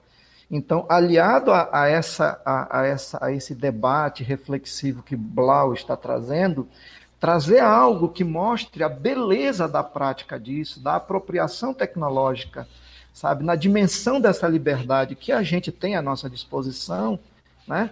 De inclusive nos empoderar, vai ser muito bacana, cara. Muito legal mesmo. E eu tô Isso pensando, eu tô pensando em empoderar, inclusive, o pessoal do chat, falar assim, ó. Pessoal do chat, pessoal que está acompanhando no Odyssey e na Matrix, o Cretil ainda não fechou a palestra dele, ainda não, não definiu o que, que, ele quer falar. Que tal vocês se empoderarem, né? E se apropriarem da palestra do Cretil e sugerirem, pedirem ou ordenarem um tema para o Cretil apresentar no sábado? Que, que tal? O que vocês acham? Acho Cretil, faz um tutorial de instalação do Arch Linux a partir do Debian. Olha, é uma, é uma. Liberdade total. Aí seria do parábola, né? Simplex, é verdade, do, sempre, do, sempre do... progredindo, sempre progredindo. É verdade, parábola. Pois é. parábola. é. Ô, Leno, isso que você fala. Posso fazer o contrário, viu, uh, uh, Simplex? Faria mais sentido você, a gente fazer uma oficina lá no domingo e como é que instala a partir do Art Linux. Que tal? Não, ninguém vai querer. Diga lá, Luiz. Diga lá. Isso que você falou, né? realmente, assim, que, que, que o, o, Simplex comentou que pior ainda, né? que na verdade é o melhor ainda. É, eu tenho visto muito, eu tenho tido uma experiência muito legal nos últimos anos Sim. e meio, o último ano e pouco, com o ensino de ir colocando esses recursos, colocando essa, né, esse empoderamento. Mutou, eu mutei, tá todo mundo aí, eu caí, congelou para mim alguma coisa. Foi só você, só foi só você. Eu tô ouvindo a Luísa de boa. Tô ouvindo o Lennon também de boa, o som dele tá chegando. É, e aí, passar, especialmente com o pessoal mais novo, né, o pessoal do ensino médio, do técnico, assim, mostrar para eles que aquilo que eles estão usando, eles são capazes de fazer também, né? E inserindo essas, essas, essas ferramentas e mostrando que eles podem alterar, que eles podem afinar aquilo para o uso deles e tal. Eu acho que isso tem um poder muito grande, exatamente nesse sentido de, você faz, né? Você se torna. É, é, e a prática é essa, né? O projeto Debian é, tem distribuições, quer dizer, há distribuições hum, assim aos milhares, sem exagero, que são derivadas do Debian ou derivadas de derivadas do Debian, né? A saber as mais conhecidas aí, o Ubuntu, o Linux Mint, o Pop OS e uma porção delas que são derivadas do projeto Debian. E entenda por derivada do projeto Debian, que é uma coisa que é muito importante de todos saberem, né? Que derivado do projeto Debian não é um fork, ou seja, pega o projeto Debian como está e a partir daí desenvolve uma nova distribuição que partiu do Debian. Não é assim. As derivadas do Debian elas continuam bebendo da fonte, né? A cada novo, a cada novo ciclo de lançamento dessas distribuições, elas partem do, do, do ponto em que está o Debian e fazem as suas alterações, modificações, incrementos e, e por aí afora. Né? Então Cretil, tem uma relevância muito importante. Cretil, posso. Porque vocês vão falando aí, o Tico e o Teco vão se batendo aqui, e aí começam a surgir algumas ideias malucas, como diz o Simplex, né? Então, eu posso dar uma sugestão? Claro, por favor, é para pensar e dialogar com a comunidade lá para montar a tua palestra. Posso? Olha, é, eu costumo brincar com, com, muita gente desse jeito eu vou tomar liberdade de brincar com você desse jeito. Não pode, não, cara. claro que pode, não precisa perguntar se pode. É, Cretil, é, uma vez eu estava num, me chamaram para um debate no curso de licenciatura em computação, onde eu terminei a, a graduação na Universidade Estadual da, da Paraíba. E aí tinha um, um, colega lá que a gente, a, a gente até por, por algum tempo a gente foi mais próximo, não chegamos a ser amigos, mas ele era uma espécie de, de como é que eu posso dizer, garoto propaganda da Microsoft dentro do nosso curso, né?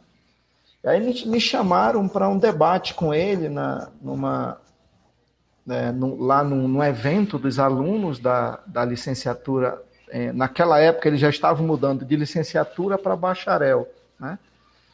E, e aí ele, ele começou a falar, e ele falou lá de todas as, de todo o paraíso que é o ecossistema Microsoft e tal, inclusive na universidade. E eu quando eu, eu, me passaram a palavra lá na, na mesa redonda, eu digo: olha, minha gente, eu quero dizer uma coisa para vocês. Enquanto os supercomputadores do mundo, é, o sistema operacional da Microsoft está rodando. E obviamente que eu tinha feito uma pesquisa né, lá naquele site que tem o número de, de, de computadores, e naquela época a gente já sabia que mais de 90% dos supercomputadores rodavam GNU Linux e muitos deles Debian, né? Se não Debian, mas essa derivação que você está falando. Aí eu continuei perguntando, escuta, qual é, qual é, o sistema operacional que pilota as sondas da NASA e, e de todos os outros os grandes projetos de exploração do espaço? É algum sistema da Microsoft? É algum sistema da Apple? Não, cara, eles pegam GNU Linux, se fazem a adaptação necessária e, e conseguem fazer, então, uma, uma derivação de alta tecnologia e aplicação de conhecimento e de ciência a partir dessa lógica do software livre. Então comecei a falar para eles de uma série de valores agregados e depois retomei lá a, a história do Linus Torvalds e do Richard Stallman, que eram garotos como eles que estavam me assistindo, ou seja, garotos como eles numa universidade onde se produz conhecimento de forma livre porque a matemática, a estatística e toda essa gama de conhecimento que a ciência nos oportuniza na universidade não é propriedade de ninguém. Né? Isso é livre, é patrimônio da humanidade. Então, eu acho que é uma, é uma boa ideia, uma sugestão que eu deixo para você, de você falar do, sabe, de repente, nessas derivações, do valor agregado que posso, isso pode ter e mais, da revolução que isso traz né, para as sociedades. Só vou fazer um pequeno uh, e, e, e... Fala, ajuste, fala, se você me permite, claro, que é trocar. Claro. Não é propriedade de ninguém por é propriedade de todos. Perfeito, perfeito. Eu acho que sabe falar desse poder, não apenas sabe do empoderamento do sujeito, mas dizer, poxa, tinham dois garotos como vocês ali, sabe, na na, no, no fundamento, no início dessa revolução que hoje é a grande revolução do mundo, do qual as corporações tentam se apropriar sem ter feito grandes coisas. Né? Acho que é isso aí. Cretil, uma sugestão. Esse exemplo é bacana porque são dois garotos em contextos parecidos e com uma distância no tempo considerável, né? O, o projeto, né? o Stallman estava lá no início dos anos 80 no MIT, e aí ele começa né, o projeto GNU ali, e o Linus Torvalds vem uma década quase depois na Universidade de Helsinki, né? Então a gente vê que não está não tá fechado a um momento específico, né? Se pegar o Stallman vem ainda de trás, né? Quando ele estava nos anos 70 ainda no MIT. Então a pessoa fala, não, mas isso aqui é lá atrás. Não, isso pode ser reinventado, né? A cada período. E, e contextualizar, assim, exatamente trazer para a possibilidade da pessoa que está ali estudando naquele momento, que é jovem naquele momento, é, é incrível, assim. É, é, cria uma, uma revolução dessa que nasce com um projeto de graduação, né? E é isso. Exatamente, exatamente. Bom, Blau, se tu queria aí é, tocar fogo, botar lenha na fogueira, a gente botou. Eu vou até fazer um, vou até fazer um adendo aqui. É, é, grande parte também da é, dessa questão de, dessa facilidade, né? Adonai, apesar deixa, dos desafios, Adonai, né? Adonai, grande... Deixa eu fazer uma sugestão. Sem o, o vídeo, o seu áudio tá perfeito, cara. Que... Opa, então tá bom. Vamos deixar sem o vídeo, então, tá melhor. Obrigado, cara. Tá bem melhor. É...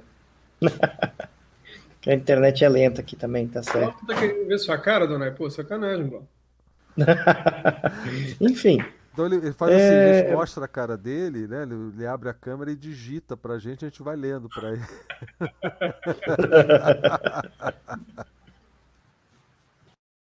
Dando um complemento, então, é com relação à facilidade que, é, que se tem é, hoje em dia, pelo menos, de instalar um, um sistema ou, ou, de trazer software livre para computadores, né?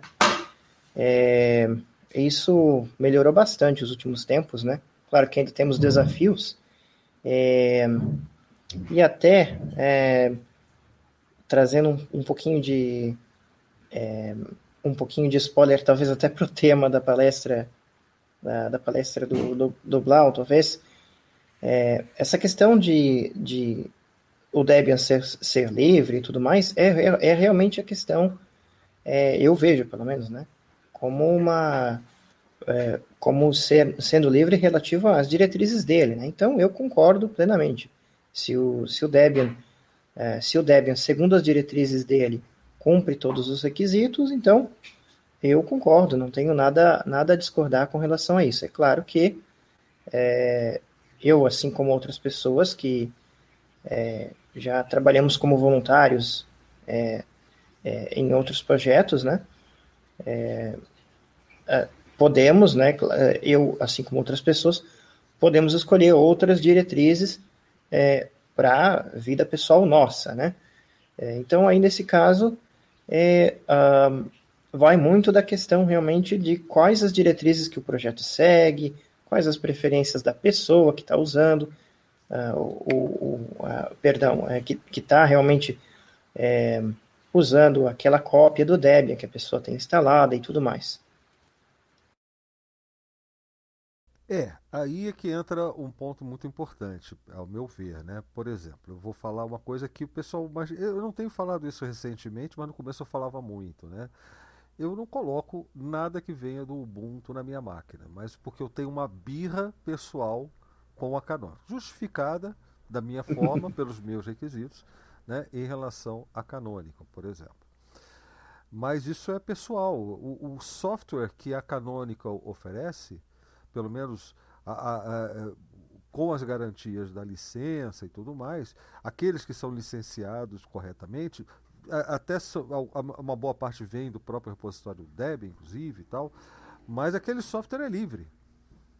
Eu não uso Ubuntu, eu uso um editor de textos, eu uso um navegador, eu, enfim, enfim. E esses programas é que de fato eu posso dizer são livres ou não são livres. Agora eu posso dizer que o Ubuntu é livre. O que, que é o Ubuntu? O Ubuntu é uma distribuição, mas qual? Qual das distribuições Ubuntu? De qual distribuição Ubuntu a gente está falando? Você está entendendo? E ainda, e ainda por cima sobre qual, sobre qual, é, quais diretrizes de liberdade? Não ah, importa, qual, é o... Não importa, o Adonai. Inclusive porque o Ubuntu, com transformações ou sem transformações, está inclusive em distribuições homologadas pela Free Software Foundation. Entendeu? É, é, isso é o que eu dizendo. Entendo. É, e o Debian é a mesma coisa, até aquelas homologadas, uma boa parte delas utiliza o repositório do Debian, de alguma forma. Né? Nem que seja para oferecer algo que não é mais ligado ao repositório do Debian, mas que veio de lá originalmente. Qual a diferença entre uma pessoa fazer isso por mim ou eu mesmo fazer essa triagem? Entendeu? É, esse é o ponto. Não existe o Debian para você dizer que o Debian é livre ou não é livre. E eu já estou dando um spoiler, é, é, mas, mas enfim, a ideia é essa mesmo. Não existe esse Debian de que você fala, e, e, e engraçado que não existe esse Debian que, que até o próprio site da Free Software Foundation coloca, mas a Free Software Foundation ela tem uma diretriz própria para o desenvolvimento de sistemas operacionais livres. Ok?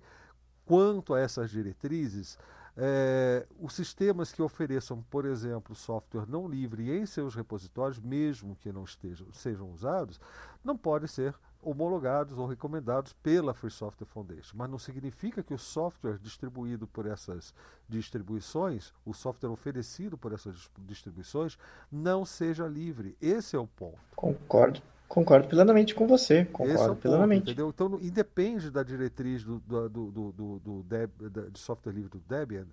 E, aliás, ela existe e ela é uma garantia a mais que me satisfaz plenamente. Porque o que não é tanto que o que não é livre não é coberto por essa diretriz, está totalmente separado do, do projeto, em outra área do projeto é oferecido por uma outra por uma outra condição do Debian que não é necessariamente a sua definição de software livre, que é a definição do projeto em si, que é tornar possível que a máquina do sujeito ligue. Sabe, que faça as coisas para é, que, que, cada, que cada componente faça aquilo para que foi projetado para fazer.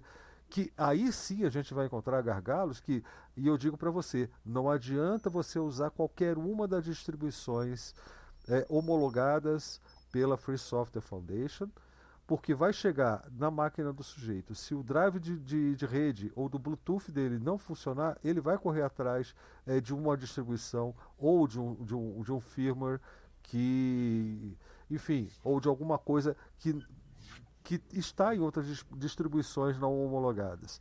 É, ou isso, ou comprar um hardware adequado. Mas vamos pensar é, com o pé no chão. Quem tem condições é uma quantidade muito pequena da, da, da população geral. Vamos falar de Brasil especificamente.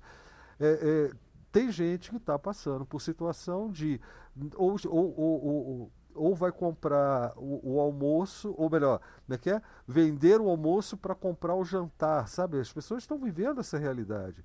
Ah, mas é uma plaquinha de, de compatível, é, é custa 15 reais. Cara, 15 reais pode ser muito para muita gente que tem computador e precisa do computador funcionando. Infelizmente é assim. A gente não está vivendo numa realidade onde é, é, a gente possa dispor disso. E não é só os 15 reais da plaquinha. E as pessoas que não têm a menor condição de pagar um técnico para fa fazer essa intervenção. Com isso, eu estou dizendo para usar software proprietário ou software não livre, para ser mais exato, né, que é o software que às vezes vem junto ali com o seu com o kernel, na forma de um binário, um blob binário, sem, a, sem um código disponível, auditável, essa coisa toda. É, não, eu não estou falando isso. Não estou falando para você a, flexibilizar a sua liberdade. Eu estou falando que a, o que determina se o, se o, software, se a sua computação é livre ou não, é o software que está rodando ali, não o que vem, está no servidor, à disposição ou não. Tá? O Debian tem essa premissa de deixar o, no repositório non-free eh, todos todos é, é, aliás é só é só firma mesmo que tem lá o Cretil atualmente é, é, ou, ou, sempre não é, fundamentalmente é firma mas não é só firma não não é?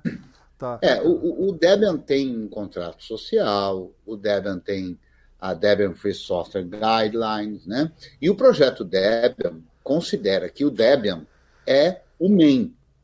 No entanto, o projeto Debian mantém, e essa é a crítica da Free Software Foundation, mantém nos mesmos repositórios, eh, nos mesmos servidores, né?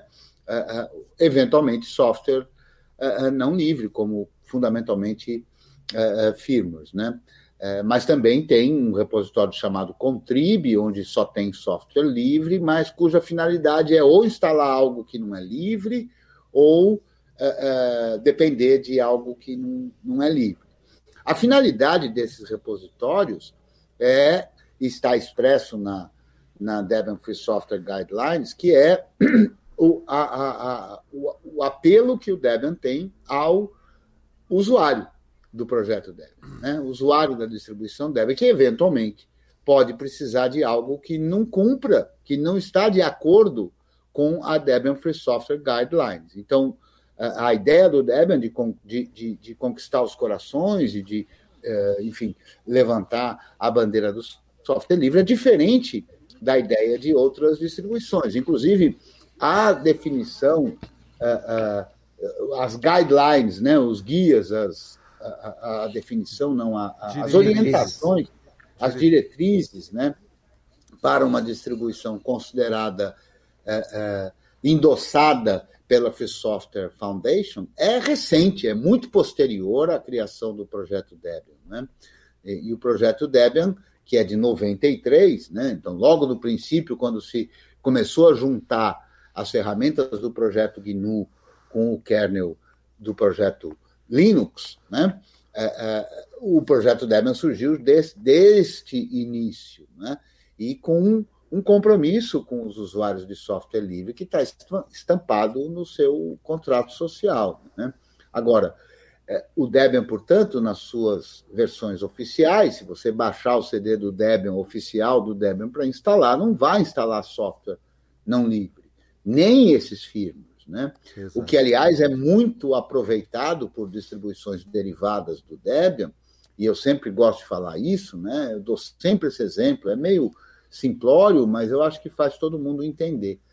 Então, se, se duas pessoas que, que, que são conhecidas, cada uma delas resolve instalar uma distribuição de GNU Linux, e uma resolve instalar o Debian e outra resolve instalar o Ubuntu, para o leigo, a sensação é que o Ubuntu é melhor do que o Debian. E ele vai dizer isso com todas as letras. Nossa, o Ubuntu é melhor, cara, porque eu botei aqui no meu computador e funcionou tudo. E esse Debian aí não funcionou tudo. Mas o que muita gente, eh, sem o nosso alerta, eh, eh, não percebe é que lá funcionou porque você precisou, sem perceber, que estava abdicando de sua liberdade. Porque lá só funcionou quando foi colocado o software não livre. Então, as distribuições derivadas do Debian, boa parte delas, não todas, boa parte delas, fazem esse uso. Né? Então, passam essa ideia para o usuário leigo de que eles têm um produto melhor, porque afinal funciona em, em tantos e tais hardwares. Né? Então, no Debian, tudo aquilo que funciona num derivado do Debian pode funcionar no Debian. Se você tem, por infelicidade sua, um hardware que exige um firmware não livre, você tem a liberdade de instalar esse firmware. O Debian não escolhe por você, o Debian não esconde isso ah, ah, sob a pena de parecer para o leigo pior. Né? Mas o Debian não esconde isso. Né? É, em outras distribuições, você vai lá ver um, um checkbox, né? aquele quadradinho lá, bem pequenininho, né? de uma forma bem disfarçada. Né? Você quer instalar programas de terceiros, né? e e com isso eles dão a sensação para o usuário leigo de que eles têm uma distribuição que é mais é, funcional, porque funciona em todos os hardwares e tal. E um checkbox opt-out, né? Um checkbox daqueles que já vem marcado normalmente. Eu não tenho certeza como é que está isso, Aloysio, se é opt-in ou opt-out, não sei como é que está isso atualmente, mas o fato é que não está claro ali, né? Sabe? Software uhum. de terceiro, o, o, que, o que uma distribuição tem, seja o Debian, seja o Ubuntu, é quase que a totalidade é software de terceiro. Exato. Porque, porque quem desenvolve o quem desenvolve o GIMP, quem desenvolve o Firefox, quem desenvolve a, a, a, a, enormidade de programas que a gente utiliza numa distribuição do Debian, do Ubuntu, do Linux Mint, não é a Canonical, não é o projeto Debian, não é. Não, o que mais tem em uma distribuição no Linux são software de terceiros. Porque não sou eu estou usando que não sei o que estou distribuindo que desenvolvo, não, não, é quem usa que desenvolve, é um terceiro, é sempre de terceiro. Né? Então, isso é uma. É uma é, é, é uma malandragem isso aí, né? É, é eu acho muito feio isso, na verdade, né? Mas põe lá, estampa lá. Você quer usar software não livre para que o seu hardware assim assim que não te respeita funcione? Põe, abre o jogo. Esconder o jogo é feio. Exato, e é o problema que a gente vai encontrar em qualquer outra disposição endossada, né? É, não vai, vai, vai, não vai funcionar com algum hardware aí da vida. E, e, e aí vai fazer, falar o que para a pessoa? Não, não usa o Debian, que tem isso escondidinho num canto que nem faz parte oficialmente do projeto, faz parte oficialmente do projeto, mas como um, um, um recurso a mais, um extra. É, enfim, é, é ou vai falar assim, não, tá legal, então coloca no Windows que funciona, coloca o seu Mac que funciona, sabe, continua aí. Eu não falaria isso. Entendeu? Eu também não estou dizendo para flexibilizar. Eu estou falando que também, né? você não precisa é, utilizar software não livre. Eventualmente, pode acontecer de o seu hardware ser incompatível com o, o, o, o que tem ali livre. Beleza, nessa situação você vai ter opções. Trocar de hardware é uma delas. Outra é ficar sem ele, com ele sem funcionar. Por exemplo, eu não instalo Bluetooth em nenhuma das minhas máquinas, porque eu não tenho nenhum Bluetooth é, é, que seja. Que, que, que, enfim, que funcione com é, sem o uso de software livre. Ou, ou, sem uso de software não livre, desculpem. Mas eu não vou falar assim, não, vou colocar o Ubuntu porque eu paguei por esse Bluetooth. Vou colocar o Ubuntu, vou colocar um, um, um Windows aqui porque eu paguei pelo Bluetooth eu quero que ele funcione. Entendeu? Eu, não é essa a, a ideia. Então, é, enfim, eu não quero entrar muito em detalhe, estou aqui sendo lacônico de propósito para. Olha lá, ó, o dangle que o Cretil comprou para o Bluetooth dele funcionar. Mas estou sendo lacônico porque eu prefiro, prefiro desenvolver essa ideia de uma forma mais didática, um pouco mais elaborada, em 40 minutos. Não sei como é que eu vou fazer isso, mas vou conseguir. 40 minutos falando sobre isso. Agora, o importante é a, gente, vou... a gente pensar assim, viu, Adonai? É, o, você não usa de fato uma distribuição, você recebe um software de uma distribuição. E isso, isso é de fato, é o, ponto, concordo. é o ponto fundamental. Você, a distribuição é a forma pela qual você tem acesso ao software livre ao é projeto é GNU, especialmente ao projeto GNU, que eu acho muito importante, por isso eu não utilizaria distribuições apenas de Linux, porque existem algumas distribuições que tentam não utilizar o GNU a todo custo, estão procurando substitutos para todos os utilitários do projeto GNU, do Shell a, até as ferramentas mais básicas do Core Utils. É, mas enfim, é, é, é eu, eu não vou utilizar uma distribuição dessa agora. Qualquer outra distribuição. Olha, em 2008, Adonai, eu, eu já utilizava o Ubuntu da forma que eu utilizo o Debian hoje. Eu já instalava o Ubuntu da forma que eu instalo o Debian hoje. É, o, ou seja, é aquele, é, é aquele conjunto básico, termino no TTY, depois escolho o que instalar. Eu já faço isso desde 2008, com o Ubuntu.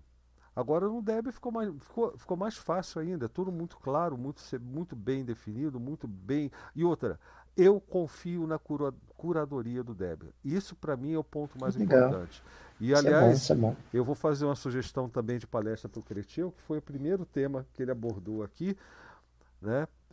Eu já falei com ele, com ele sobre isso antes, ele fez até algumas ressalvas interessantes, se ele quiser passar para vocês que quando eu, eu chamei o Cretil foi para falar desse assunto, né? É, é, do, do, desses novos, novos sistemas, dessas novas tecnologias de empacotamento, né? Formatos de empacotamento. Formatos, né? formatos, né? É, Flatpak, AppMage, o tal do Snap, que esse é o pior de todos, enfim.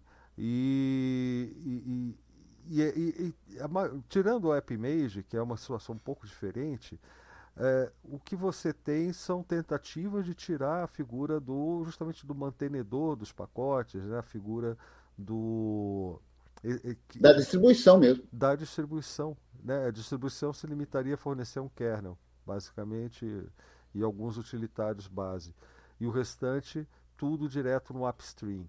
E isso é uma coisa que para mim é muito preocupante, é justamente a transformar o, o, o GNU com Linux em um Android, né? Com certeza não seria mais GNU, né? Mas enfim. É, eu acho que tem um aspecto que é bom ressaltar disso, que é o seguinte: não existe ser humano, nem o próprio Richard Stallman, com a capacidade de ter intelectual de auditar todos os softwares que utiliza. Então, a única forma de que essa auditoria possa ser feita em todos os softwares que eu utilizo é a gente ter uma curadoria de um grupo de pessoas, a, cada um a seu tempo e, e, etc., numa rede de confiança, né, auditando o, o, o, software que a gente usa. Esse é o princípio do software livre. Né? Então, a, a gente ter, para que a gente tenha a liberdade de software, né, para que a gente possa exercer aquelas quatro liberdades essenciais, é preciso ver se aquele software não tem coisas uh, uh, maliciosas e tudo mais. E não tem ser humano com competência e tempo. Com competência tem, mas com os dois, competência e tempo, para analisar os códigos de todo o programa. O método que o, que o Aloysio falou antes de tudo, que é tudo a ver com o processo comunitário, com pessoas, né? a distribuição faz esse papel. A distribuição faz a curadoria e entrega para o usuário, leigo ou não, um, um, um produto que está pronto, um produto que está empacotadinho, bonitinho, acessível, né? É, porque no princípio, para quem começou a usar software livre há muito mais tempo, é, é, por que, que era menos acessível ao usuário com pouca é, com pouco conhecimento técnico, porque era preciso ir lá num site, baixar o código-fonte de um programa, depois em outros tantos sites, baixar o código-fonte uh, das bibliotecas que aquele programa precisava, compilar tudo isso, juntar tudo isso, né? Então, o papel da distribuição é fazer isso, e esse papel é fundamental, e ele atende tanto aos requisitos técnicos quanto aos requisitos filosóficos de cada um e políticos de cada um que escolha essa ou aquela distribuição. Né? Então, isso que tem que estar muito importante, né? É muito importante isso para. Exato. Inclusive para que o software livre continue software livre. Né?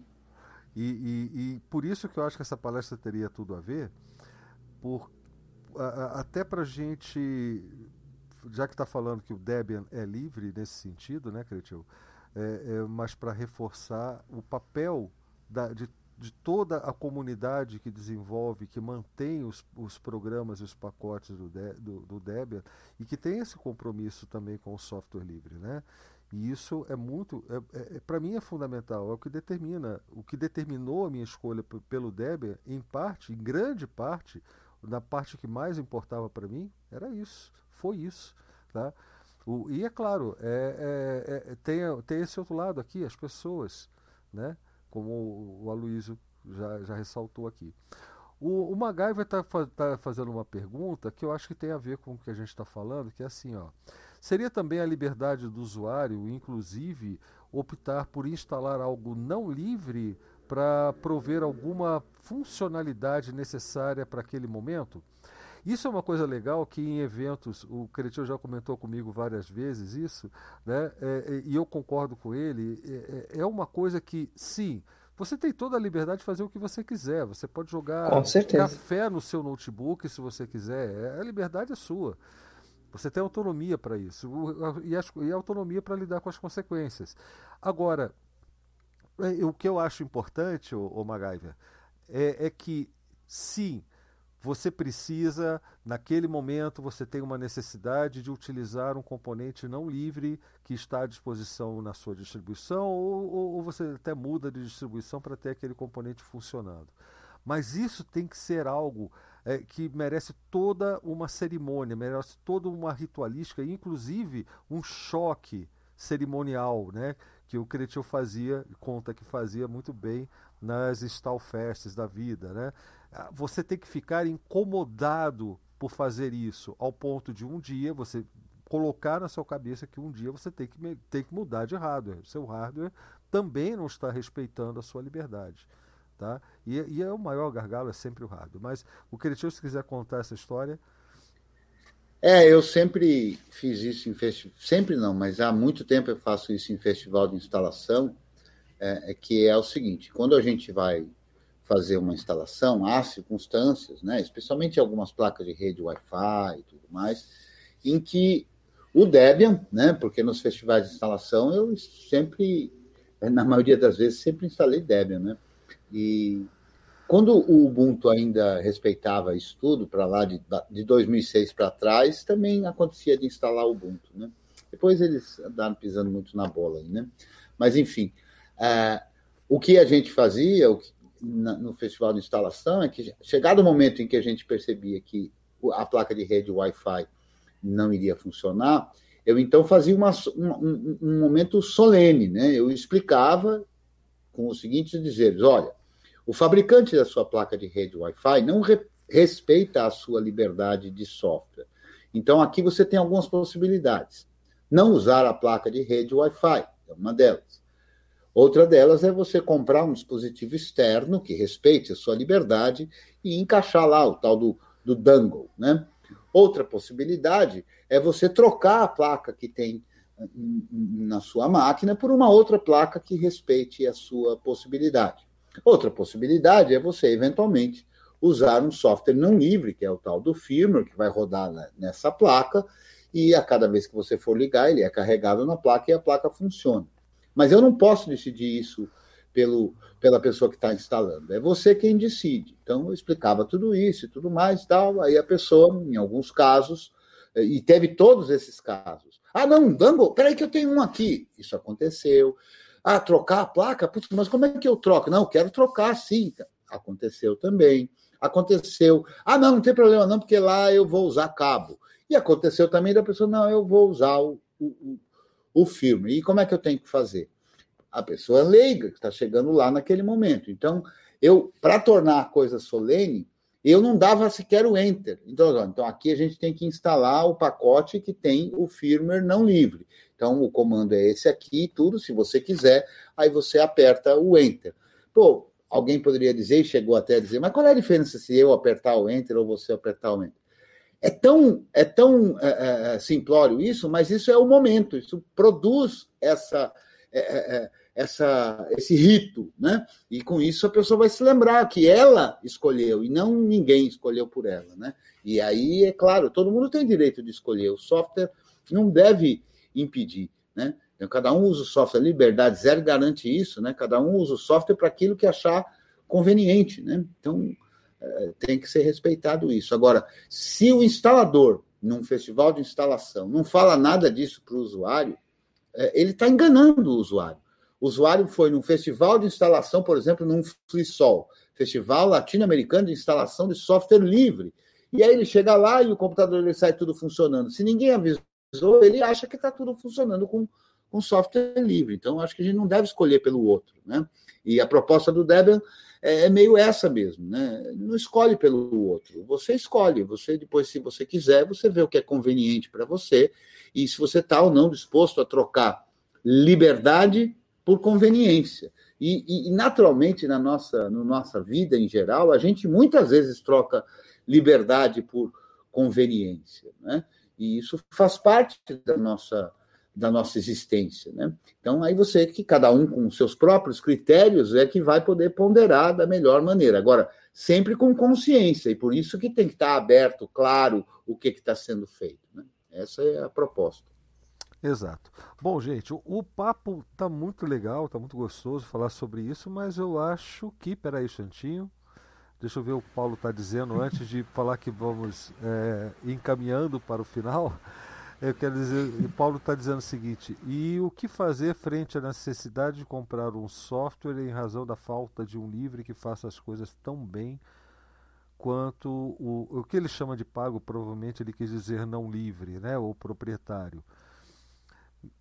Numa dessas situações, é a situação do tem que, né? Eu acho complicado, viu, é. o Paulo? Não pois sei. é.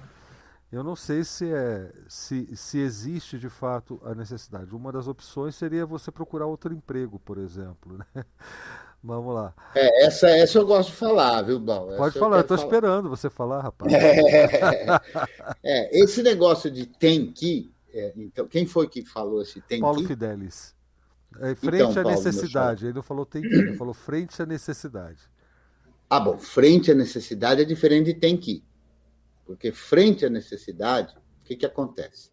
Essa necessidade ela pode ser você que controla, ou essa necessidade pode ser uma necessidade da qual você não tem controle. O que eu questiono sempre é quando algumas pessoas falam tem que, né? Esse tem que, né, dá à pessoa uma segurança psicológica de parece que ela não teve opção de decidir. E a gente sempre tem opção de decidir. E a gente escolhe. Então, por exemplo, se para fazer meu, minha atividade profissional eu sou obrigado, por conta do meu empregador me obrigar a usar um software livre, não livre, aliás, eu não tenho que dizer, ah, mas eu tenho que usar. Não, eu não tenho que usar, porque eu não sou obrigado a ficar no emprego. Então, eu escolho usar. E acho que é válido se você está numa condição dessa, em que você efetivamente não tem a liberdade de escolher o que você vai usar, porque você está num trabalho, né? E nesse trabalho te obrigam a usar isso. Então você não, você fez essa diante diante de certas coisas, tudo bem você optar por fazer uso disso, né? Eh, se você acha isso uma boa, é seu. Se isso te incomoda, é o mais quando incomoda, né? Aí você pode desde ter uma máquina separada para isso, ou procurar uma atividade profissional que você possa exercer em respeito aos seus valores, ou mesmo fazer uso disso. Você que decide o que você quer fazer, mas sempre é você quem decide, não é não é ninguém que decide por você não. Então, se você eh, não quer abandonar o emprego nesse momento, que eu acho bem adequado para o seu para o seu mantenimento como ser vivo, pagando suas contas e, eventualmente, das pessoas que dependem da sua atividade. Então, tudo bem, repare, a gente sempre costuma dizer aqui na comunidade da XP, a gente não tem nada contra quem precise ou escolha usar software não livre. Exato. A gente considera que essa pessoa está numa posição de vítima, né? porque não teve escolha. Né? O que a gente condena sempre, veementemente, é o modelo de distribuição de software que não respeita a liberdade do usuário. Então, para mim, e, e, eu falo pelo Blau, porque ele já repetiu isso, eu estou usando termos que a gente acabou construindo aqui na comunidade DebXP, é esse, a gente não aceita o modelo de distribuição de software que não respeita a liberdade do usuário. Agora, a gente não tem nada contra quem tem que, que, que participar, escolheu participar, teve que participar de uma empresa, de uma atividade, comprou um hardware que não está adequado e assim por diante, a gente considera que essa pessoa está na posição de vítima. Né? Sim, é uma vítima e, e, é importante que se diga, não é que eu condene, né? Pessoalmente eu não condeno ninguém por isso. O que eu não gosto é quando as pessoas utilizam isso como uma, como uma desculpa para continuar ou para, enfim, justificar o fato de estar utilizando software não livre. Né? E, e, e é muito fácil você virar essa chave né, do, do fato de, de pro, para a escolha que você fez totalmente racional em relação à manutenção da sua vida, como o Cretinho falou agora há pouco, né? E, e, e daí, a, par, a partir daí, começar a usar isso como uma justificativa para você mesmo, né? Que você dá para você mesmo, que você não deve satisfações para ninguém, né? Do tipo, ah, eu estou usando isso daqui porque eu preciso assim, assim assado e, e é isso e eu tenho que utilizar, infelizmente não dá e fica nessa coisa. A vítima existe. O que é, o que é chato é o vitimismo, né? que é quando você transforma uma, uma coisa que é, que é real, que é uma escolha sua, no final das contas vira uma justificativa como a gente já viu aqui várias vezes, né? Ah, mas eu utilizo isso aqui assim, tal, tal, tal, porque eu preciso e tal, mas aí você vai ver o cara não precisa mesmo, ele só se acomodou naquela situação. Ele não, a, a, a situação não causou nele o incômodo necessário para ele se mexer. Nada contra você querer ficar e utilizar seu software não livre, mas seja honesto, é isso que eu quero dizer. É. Verdade.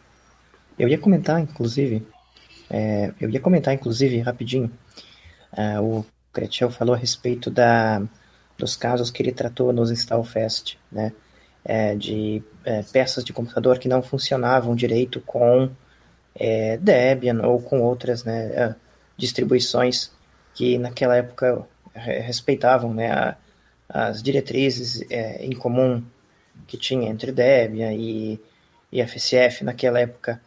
É, enfim, é, nós, do, nós que também respeitamos as diretrizes da FCF, é, também fazemos o mesmo ritual de realmente explicar para a pessoa é, os desafios que e as possibilidades que ela pode vir a ter, né, se optar por um ou outro caminho, né?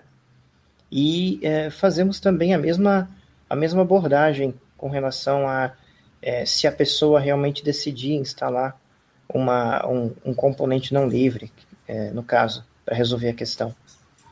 E, e finalmente, é, sobre a questão da, desse, desse ter que, ou, do, do ou da questão de você é, é, ter uma necessidade, digamos assim, de usar um software não livre, é, é bem complicado mesmo, tem que ser observado cada contexto, é, tem que também ser levantado se o computador é realmente da pessoa, se o computador é da empresa, se ele é contratado autônomo, e lá vai uma, uma cacalhada de variáveis para considerar também.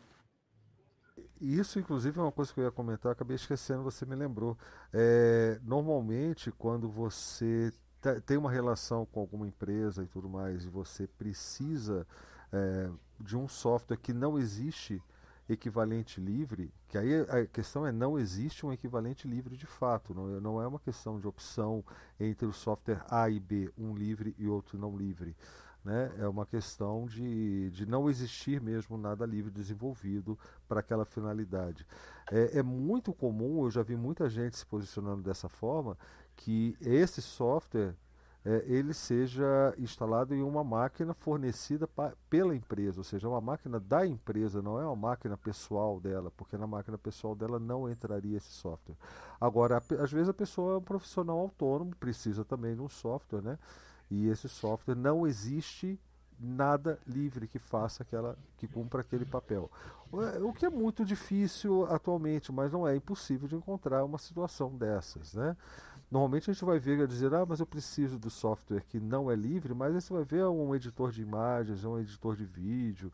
É, é uma coisa que já está mais do que superada, que não faz o menor sentido. Dá para tranquilamente a pessoa gastar um, uma semaninha ali é, é, e descobrir como fazem essas coisas, como faz o trabalho dela, porque é fazer um trabalho que importa, né? Utilizando software que que, que é que é, é, é livre. Eu, eu, dei uma gaguejada aqui agora que chegou essa pergunta que apareceu aí no vídeo para gente. Deixa eu ver.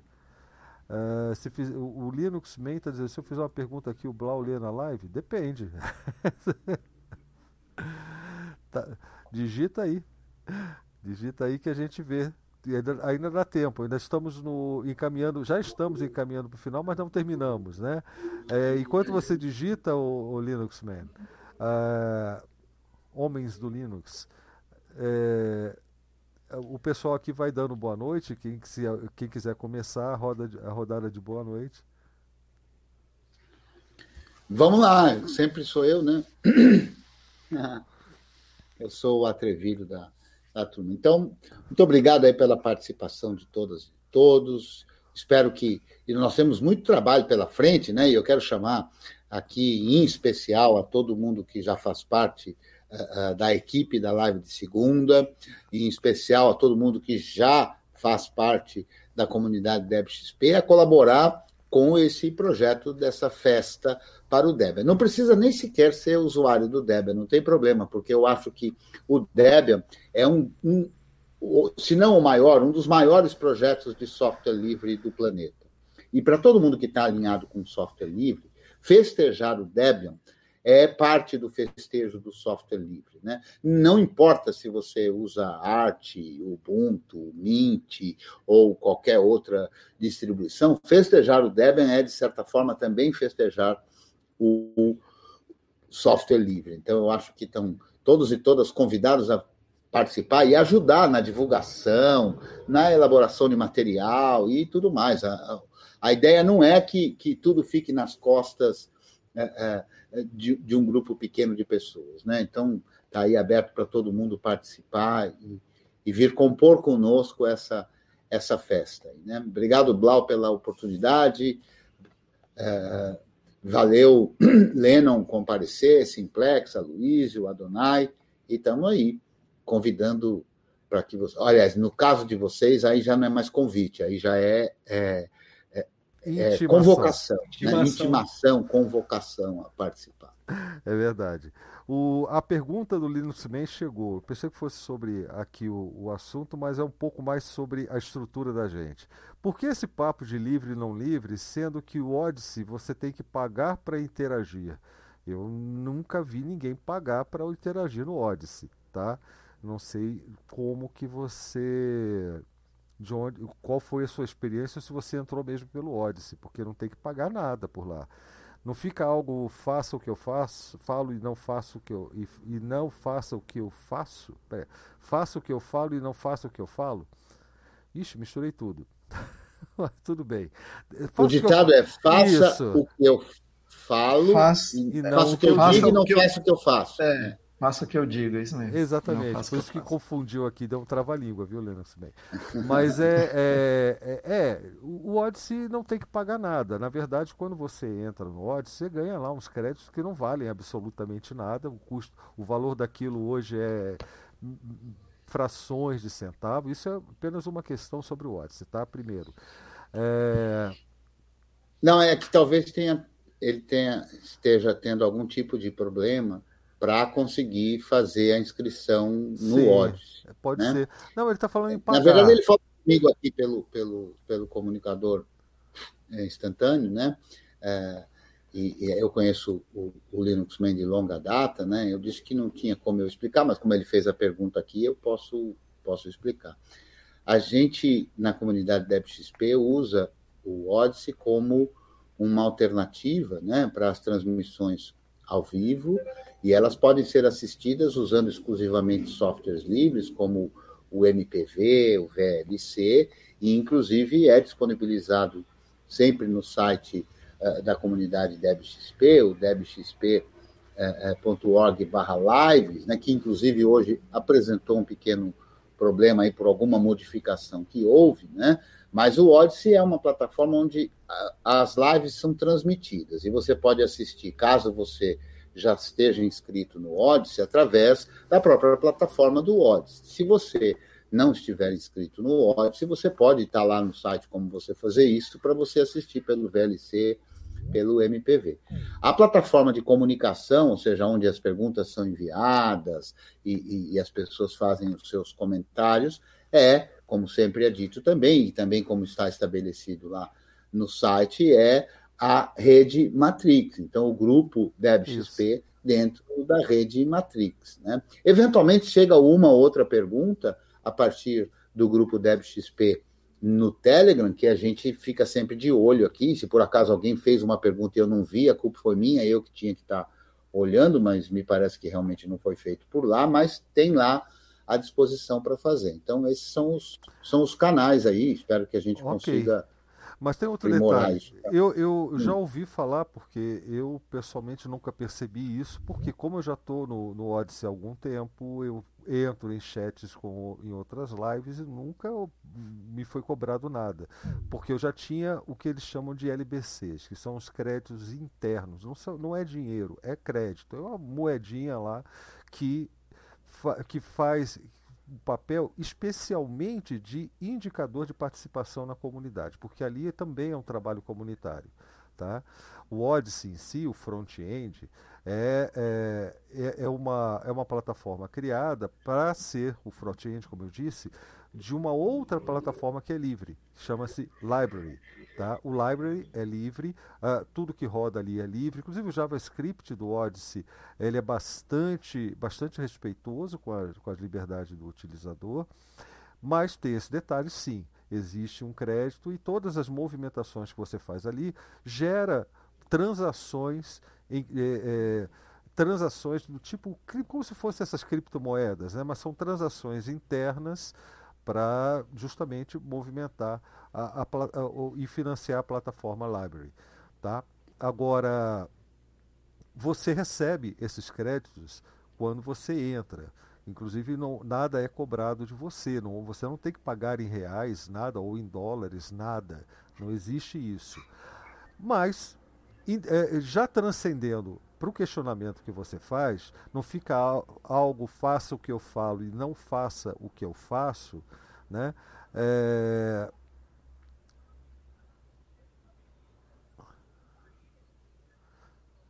É, está colocando que teve, não teve problemas, e apesar de algumas reclamações do Libre, do eu não Libre JS e do Tour. Ah, é o Aloysio que está do TOS-DR, isso é o Aloysio que está comentando, desculpa, Aloysio. É, mas enfim, deixa eu só completar esse detalhe que é muito importante, que vai um pouco além do, do próprio da própria plataforma do Odyssey, tá?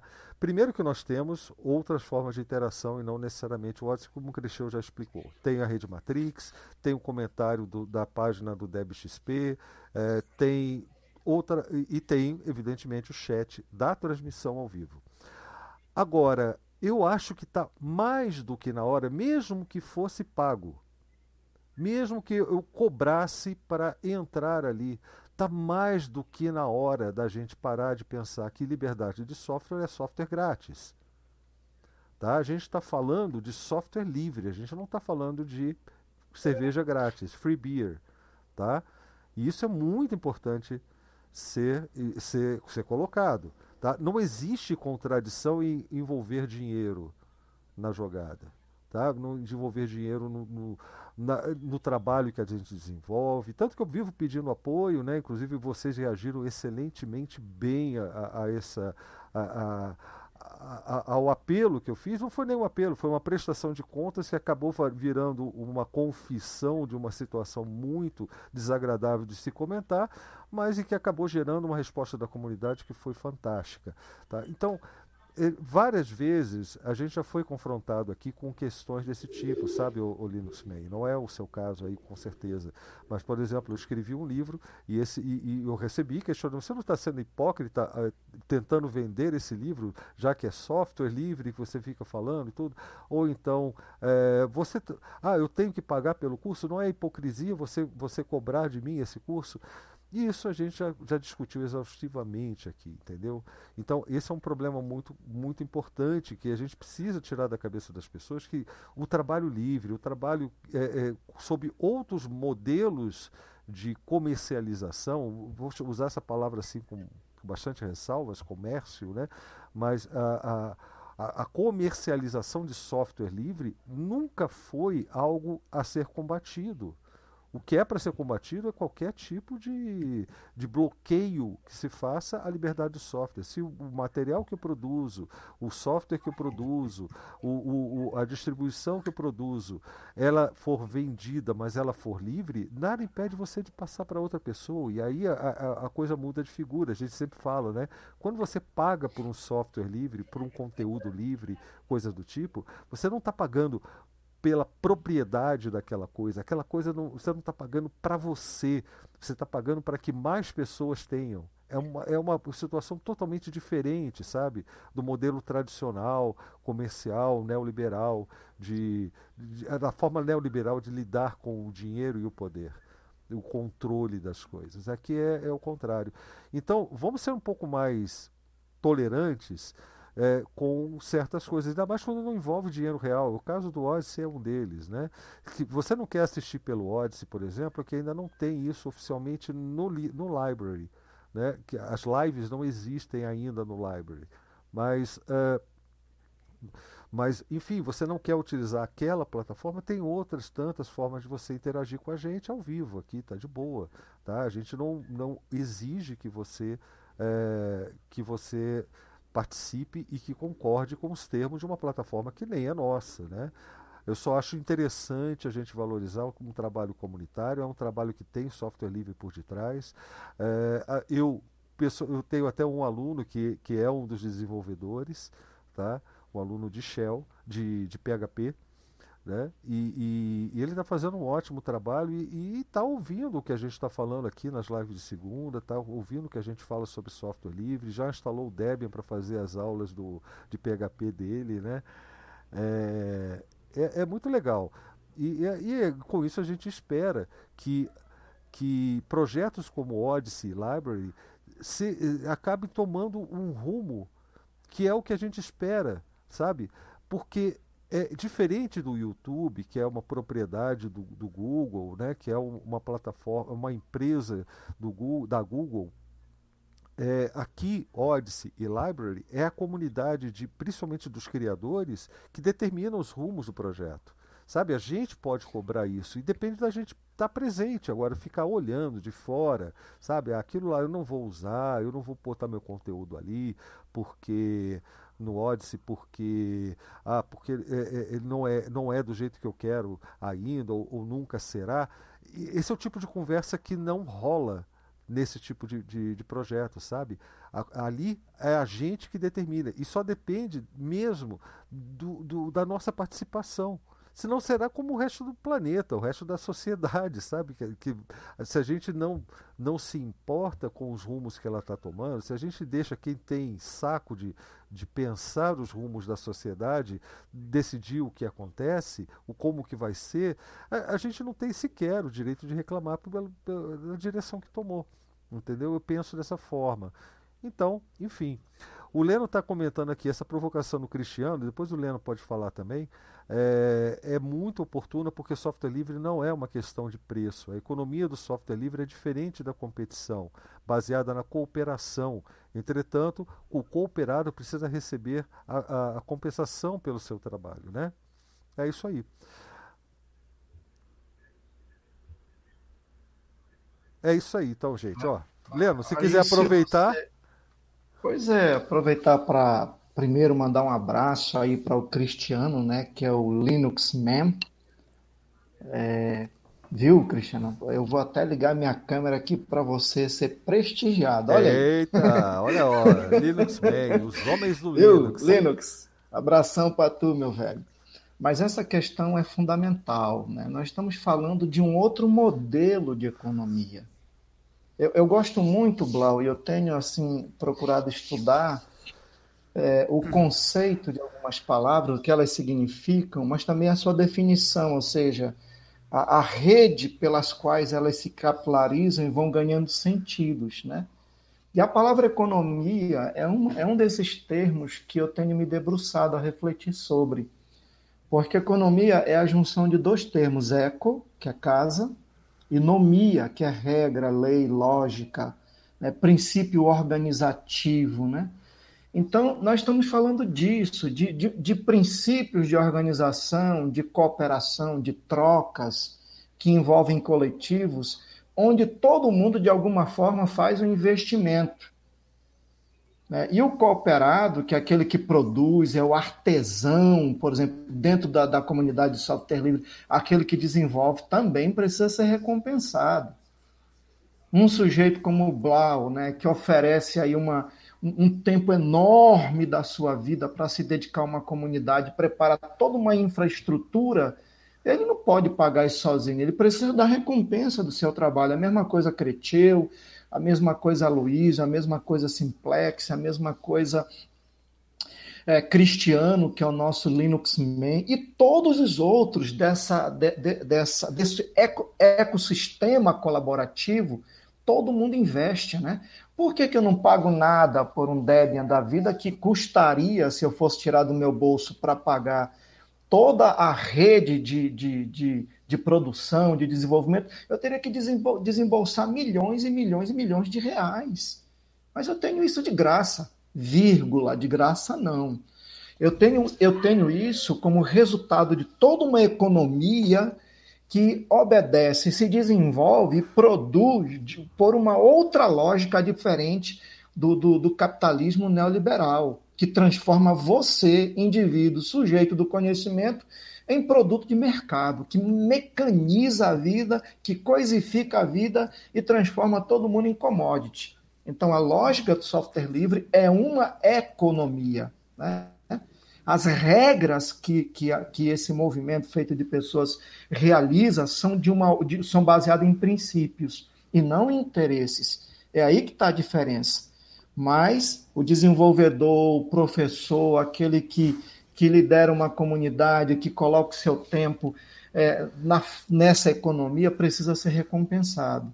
Assim como eu pego de graça um Debian e de repente empacoto ele e vou oferecer um serviço lá para o meu empregador ou então para o meu cliente, estou dentro dessa economia que obedece uma outra lógica e vou ganhar o dinheiro para fazer a feira da minha casa dentro dessa lógica de cooperativismo que é diferente da lógica neoliberal.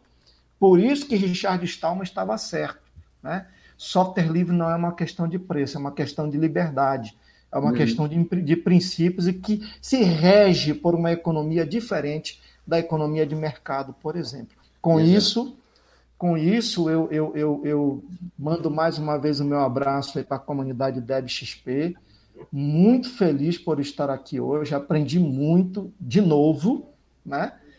E eu gostaria muito, Blau, de participar oferecendo uma, uma palestra, até dentro disso que eu estou dizendo aqui, desse, desse valor, desses princípios econômicos do software livre, mas sábado eu tenho já um compromisso. E eu só vou me desvencilhar desse compromisso 18 horas. Por isso que na tua palestra eu vou estar presente lá. Eu vou ser seu assistente, eu já estou me nomeando aqui. Boa. Boa noite, gente. Um abração. Boa noite, Leno. Beijo Obrigado. no coração de cada então, um. Ô, ô, Leno, então vou fazer a seguinte proposta.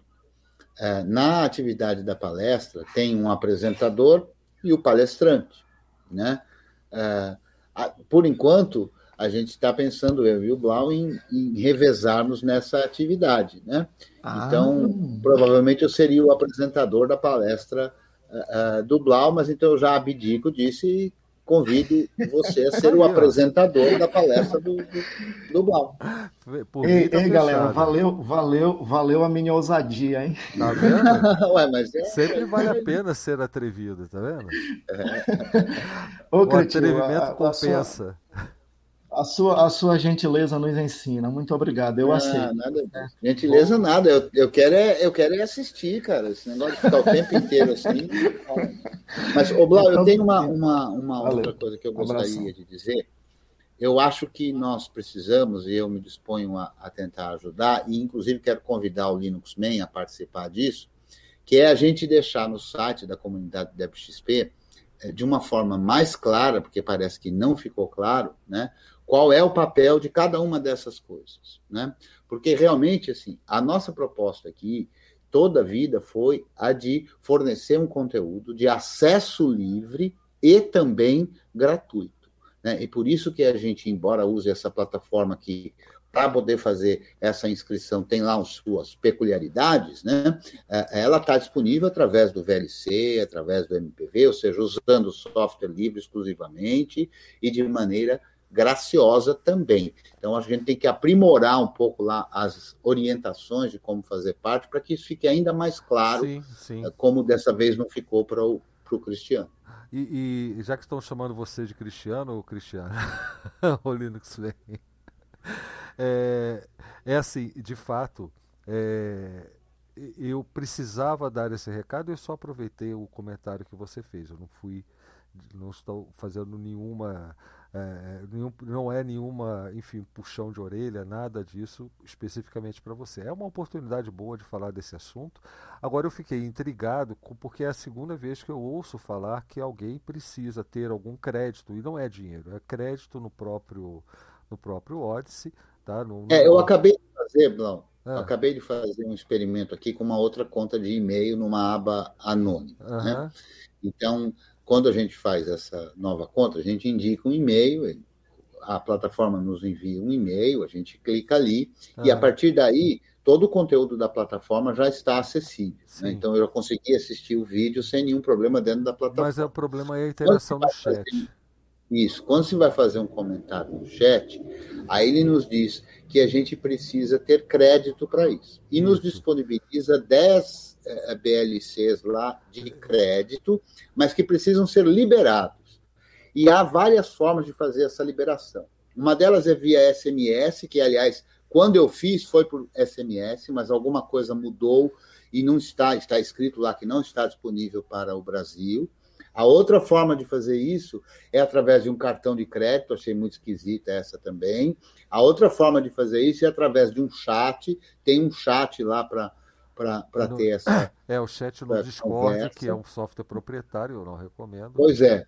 também não acho, não acho legal, mas isso tudo porque não foi feita uma sincronia com algum canal, né? Me Isso, parece que esses créditos ficam habilitados quando você sincroniza o conteúdo do seu canal do YouTube com o canal do, do, do Odyssey. Então é assim, a gente não está aqui em defesa do Odyssey, que eu pelo menos não Isso. estou. Não, eu Eu não não. estou em defesa do Odyssey e das políticas que o Odyssey utiliza, e sim em defesa da nossa proposta, que, a meu ver, continua sendo válida, de disponibilizar o conteúdo para que quem quiser ter acesso tenha acesso usando o software livre exclusivamente e também de forma gratuita.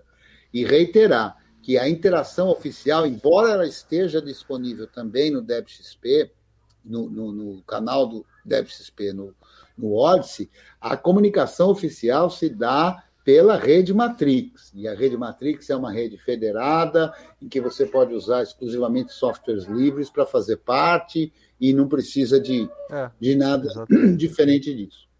É, inclusive o, o Simplex está falando de uma quarta opção, Cretil, que eu também é, eu acho que foi isso que aconteceu comigo, é, que você, se você esperar um certo tempo, esses créditos são automaticamente liberados, entendeu? Você pode começar a, a- a pegar as recompensas. O fato é que você não envolve pagamento eh, necessariamente. O que está falando ali é uma questão de transação interna. É, é, é, é- é assim, em vez de pegar os seus dados e vender para uma determinada empresa, o que acontece é que você ali tem créditos internos que não hoje não valem absolutamente nada como dinheiro, né? mas que serve para gerar as transações internas. É, porque a, a- plataforma Odyssey ela tem um critério diferente. Sim. Né? Então, os vídeos que estão disponibilizados no Odyssey não têm propagandas. Né? Então, o próprio produtor do vídeo oferece um crédito para cada um que assista algum do seu vídeo. Se você assiste alguns vídeos, você ganha créditos. É. Você pode, com esses créditos, eh, impulsionar outros canais. Se você envia vídeo, você ganha créditos. Se você segue pessoas, você ganha créditos. Se você convida pessoas, você ganha créditos. Então, eles estabeleceram uma mecânica diferente, né? Ah, e, eu acho que isso é que é, que é importante de, de, de entender, né? É que a gente pede desculpa que a experiência não tenha sido a mais agradável, mas como falou o Simplex, tem essa outra quarta opção, né? Mas isso não impediu de você assistir usando exclusivamente Sim. softwares livres e de participar, tanto que a sua pergunta chegou a nós aqui mesmo sem você ter o, o- a conta no Odyssey ainda com os créditos lá liberados, né? É, mas tranquilo. De qualquer forma, o importante é que você tenha realmente a sua liberdade aí preservada, tá? Vocês todos, né? Porque a gente faz isso como experimentos para vocês, né? É, inclusive o Alberto está dizendo que tem, que tem essas opções e tentou todas, mas elas não, eles não liberaram, o que é triste, pois queria contribuir com os créditos para a comunidade da XP. Obrigado, cara. De qualquer forma, a intenção é que vale a presença e, e e a intera- interação que a gente faz, seja por chat aqui ou chat lá, por isso que eu coloco as duas opções mesmo. Tá? É, essa é a ideia. Ela é apenas mais uma plataforma para postar vídeos. E lembrando também que o vídeo, depois na sua versão gravada, vai estar disponível em outras plataformas, notadamente no YouTube, que também pode ser acessado sem precisar de Isso. conta, usando exclusivamente softwares livres. Ou até por RSS, né? Você, você assina o RSS do canal no YouTube e você é notificado. No próprio site da comunidade DebXP, deb- debxp.org, sempre eu coloco o link para o vídeo para você assistir ali mesmo, na página do DebXP, se você quiser. Então, é, tudo isso está sendo, foi pensado, tá? Já, já são dois anos, né? A gente comemorou agora dia 27, e desde o dia zero eu estou incomodado com essas questões todas e estou sempre procurando uma forma de fazer melhor. E aí vale, vale muito a, a contribuição do Linux Mint, de todo, tantos outros que já passaram por aqui antes, né? Enfim, Eu Bom. até. pode, pode dizer e já aproveitar o, o Adonai. Sim, claro, claro. Já vou encerrando aqui, pelo menos a minha, minha participação aqui. Só comentando que concordo com a Luiz e o Neto é, sobre a essência, uma das essências do, movi do, do movimento e dos projetos de software livre é realmente a, a colaboração, a participação nas comunidades.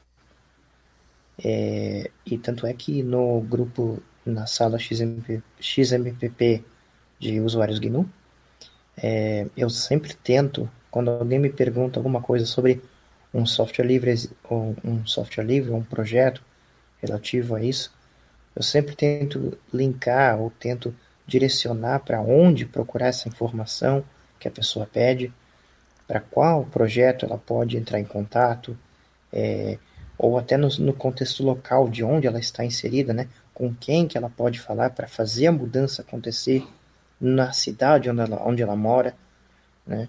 É, e estamos aí, qualquer coisa, apesar do nome ser usuários-gnu arroba salas.suchat.org, é, o grupo, na verdade, engloba o Libre Planet Brasil, que já existe faz um tempo, é, ganhou uma sala XMPP, que é, é, essa sala XMPP faz pouco tempo também.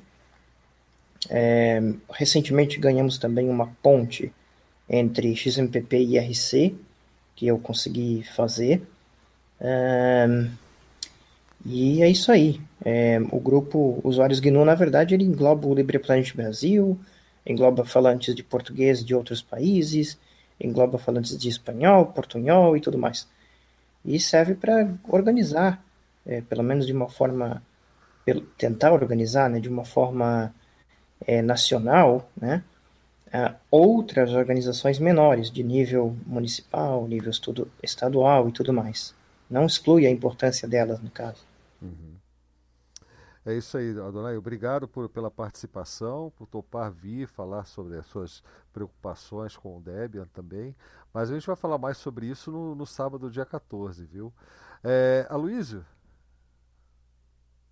Aloysio ainda está por aí? Estou por aqui, meu som está chegando. Desliguei tá, meu som. Tá chegou, chegou. Chegou, chegou. Deixa eu dar a cara aqui também. Mas, Adonai, eu vou querer saber desse, dessa ponte aí que se implementou. Eu tenho investigado umas pontes XMPP seria legal fazer uma ponte da Matrix para o XMPP e através do IRC já dá para fazer isso, né? Porque Matrix para o IRC, através do Libera Chat, já dá para ligar essa ponte. Mas é, fechando esse parênteses, queria agradecer a, a, a, convite, a participação, foi muito legal estar presente. E isso, acho que já, já foi dito tudo que tinha que ser dito. Uh, eu lembrei, alguém estava falando que foi o Blau que comentou sobre a, a sobre esse evento, né, falando, ah, mas se você não usa Debian, não tem problema, você pode participar também. Isso me lembrou de uma coisa desse, desse evento da DebConf que eu citei, como acho que foi um dos momentos que me fez perceber essa questão da, né, do, do, do, conjunto, né, da, do grupo de pessoas trabalhando em conjunto, que foi quando eu fui apresentar a, a minha, a minha palestra, eu estava com uma máquina, cheguei lá com uma máquina rodando arte, tinha vários anos que eu já usava, usava arte já, e eu comecei a curtir a, o ambiente e tal, e falei assim, não, eu quero apresentar isso em Debian. E aí, na véspera, eu saí numa esquina lá, comprei um HDzinho, falei, vou colocar a Debian na minha máquina de novo, tinha anos que eu não usava Debian, e vou botar para funcionar. Só que isso faltava pouco tempo para apresentar, né? Eu ia fazer demonstração e tal, o negócio tinha muita chance de dar pau. Aí fiquei várias horas tentando botar minha máquina para funcionar com tudo que eu precisava. Aí fui falar isso com alguém e a pessoa falou: Mas como assim, cara? Por que você quer apresentar no Debian? Que diferença que faz? Não, tanto faz, pode usar o Art, não tem nada a ver. E eu acho isso legal. Isso mudou um pouco a minha visão da coisa, como uma comunidade aberta. Tipo, não é questão que você tem que usar Debian, você está aqui compartilhando com a gente esse momento e tal. Mas foi muito bom eu ter instalado, porque me fez voltar a usar e, e, e voltar a entender um pouco do sistema e me aprofundar mais. E é isso. Estou feliz de ter participado. Acho que vai ser um evento bem legal. E valeu, gente. É, valeu, é, eu, valeu que agradeço, eu que agradeço, Luiz. O Eco. O Eco. Obrigado. Eco. Era, tava dando eco aí. Mas é o seguinte, olha, valeu e eu espero, eu tô contando com você aí, temos duas semanas de trabalho pela frente, né? Mais a, o evento. Quero ver você e o pessoal todo da equipe de live, da live de segunda, viu, Adfiano? Participando. É... Sobre o Odyssey ainda, tem mais um detalhe que o Alberto e o Elson estão conversando e, e eles, os dois estão interagindo com a gente lá pela, pelo, pelo, pelo chat do Odyssey há algum tempo. É, Alberto, é, é, é, Alberto, quem que está com problema é o Alberto, né? E quem mais estiver pro, com problema de liberação lá de conta lá no, no Odyssey, pode, pode mandar uma mensagem para mim que eu passo para esse meu aluno que eu falei. Ele está ouvindo a gente, ele estava aqui agora no chat do Odyssey agora há pouco, não sei se ele está ainda, mas enfim, é, se é, eu faço, eu falo com ele na durante a aula eu passo os nomes das contas e tal, e de repente ele, ele dá aquela liberada. Ele já fez isso algumas vezes, né? E ele tem lá o mecanismo, ele está direto no Discord, ele talvez saiba orientar melhor do que eu nesse sentido, tá? Mas alguma solução a gente vai encontrar sim. Porque eu quero todo mundo interagindo por lá, ganhando crédito por visitar vídeos, é, visitar os nossos vídeos, sabe? É, é, essa movimentação vale muito mais do que os créditos dele, é isso que a gente quer, tá bom? E principalmente a participação na comunidade, ser ativo por lá para dirigir realmente uh, o futuro daquela plataforma. A plataforma é nossa, não é de uma empresa. O, o, o, o front-end é de uma empresa, tá? O Odyssey realmente, a o front-end é, é, de uma empresa, mas a plataforma em si, o library é nosso. A gente tem que tomar posse disso, sabe, gente? Faz parte do processo. Ok? Bom, um grande abraço para todo mundo. Lembrando que temos duas semanas de trabalho, como eu falei para a Luísa, mas eu estendo isso a todos vocês. O convite está lançado. Procura a gente lá nas comunidades DebXP, na comunidade, no, no, no grupo do curso GNU do professor Creteu, lá no Telegram, ou então aqui na Rede Matrix. E a gente vai se falando aí ao longo dessas duas semanas e vai bolando um evento super bacana, uma festa super bonita para celebrar a liberdade do software, a autonomia de cada um de nós, o empoderamento do utilizador da tecnologia, né? e até pensar em formas de levar isso para mais pessoas que talvez nem saibam que tem à sua disposição todo esse, esse ferramental para desenvolver a cidadania, inclusive. Tá certo? Lembrando que software livre, acima de tudo, é uma questão política e o Debian é uma ferramenta política fenomenal e a gente precisa valorizar e ajudar isso a ser desenvolvido de novo, né, na direção que a gente espera, né, nos rumos que a gente quer que essa comunidade tome. Ok? Então, vamos ficando por aqui, a gente vai se falando e até a próxima.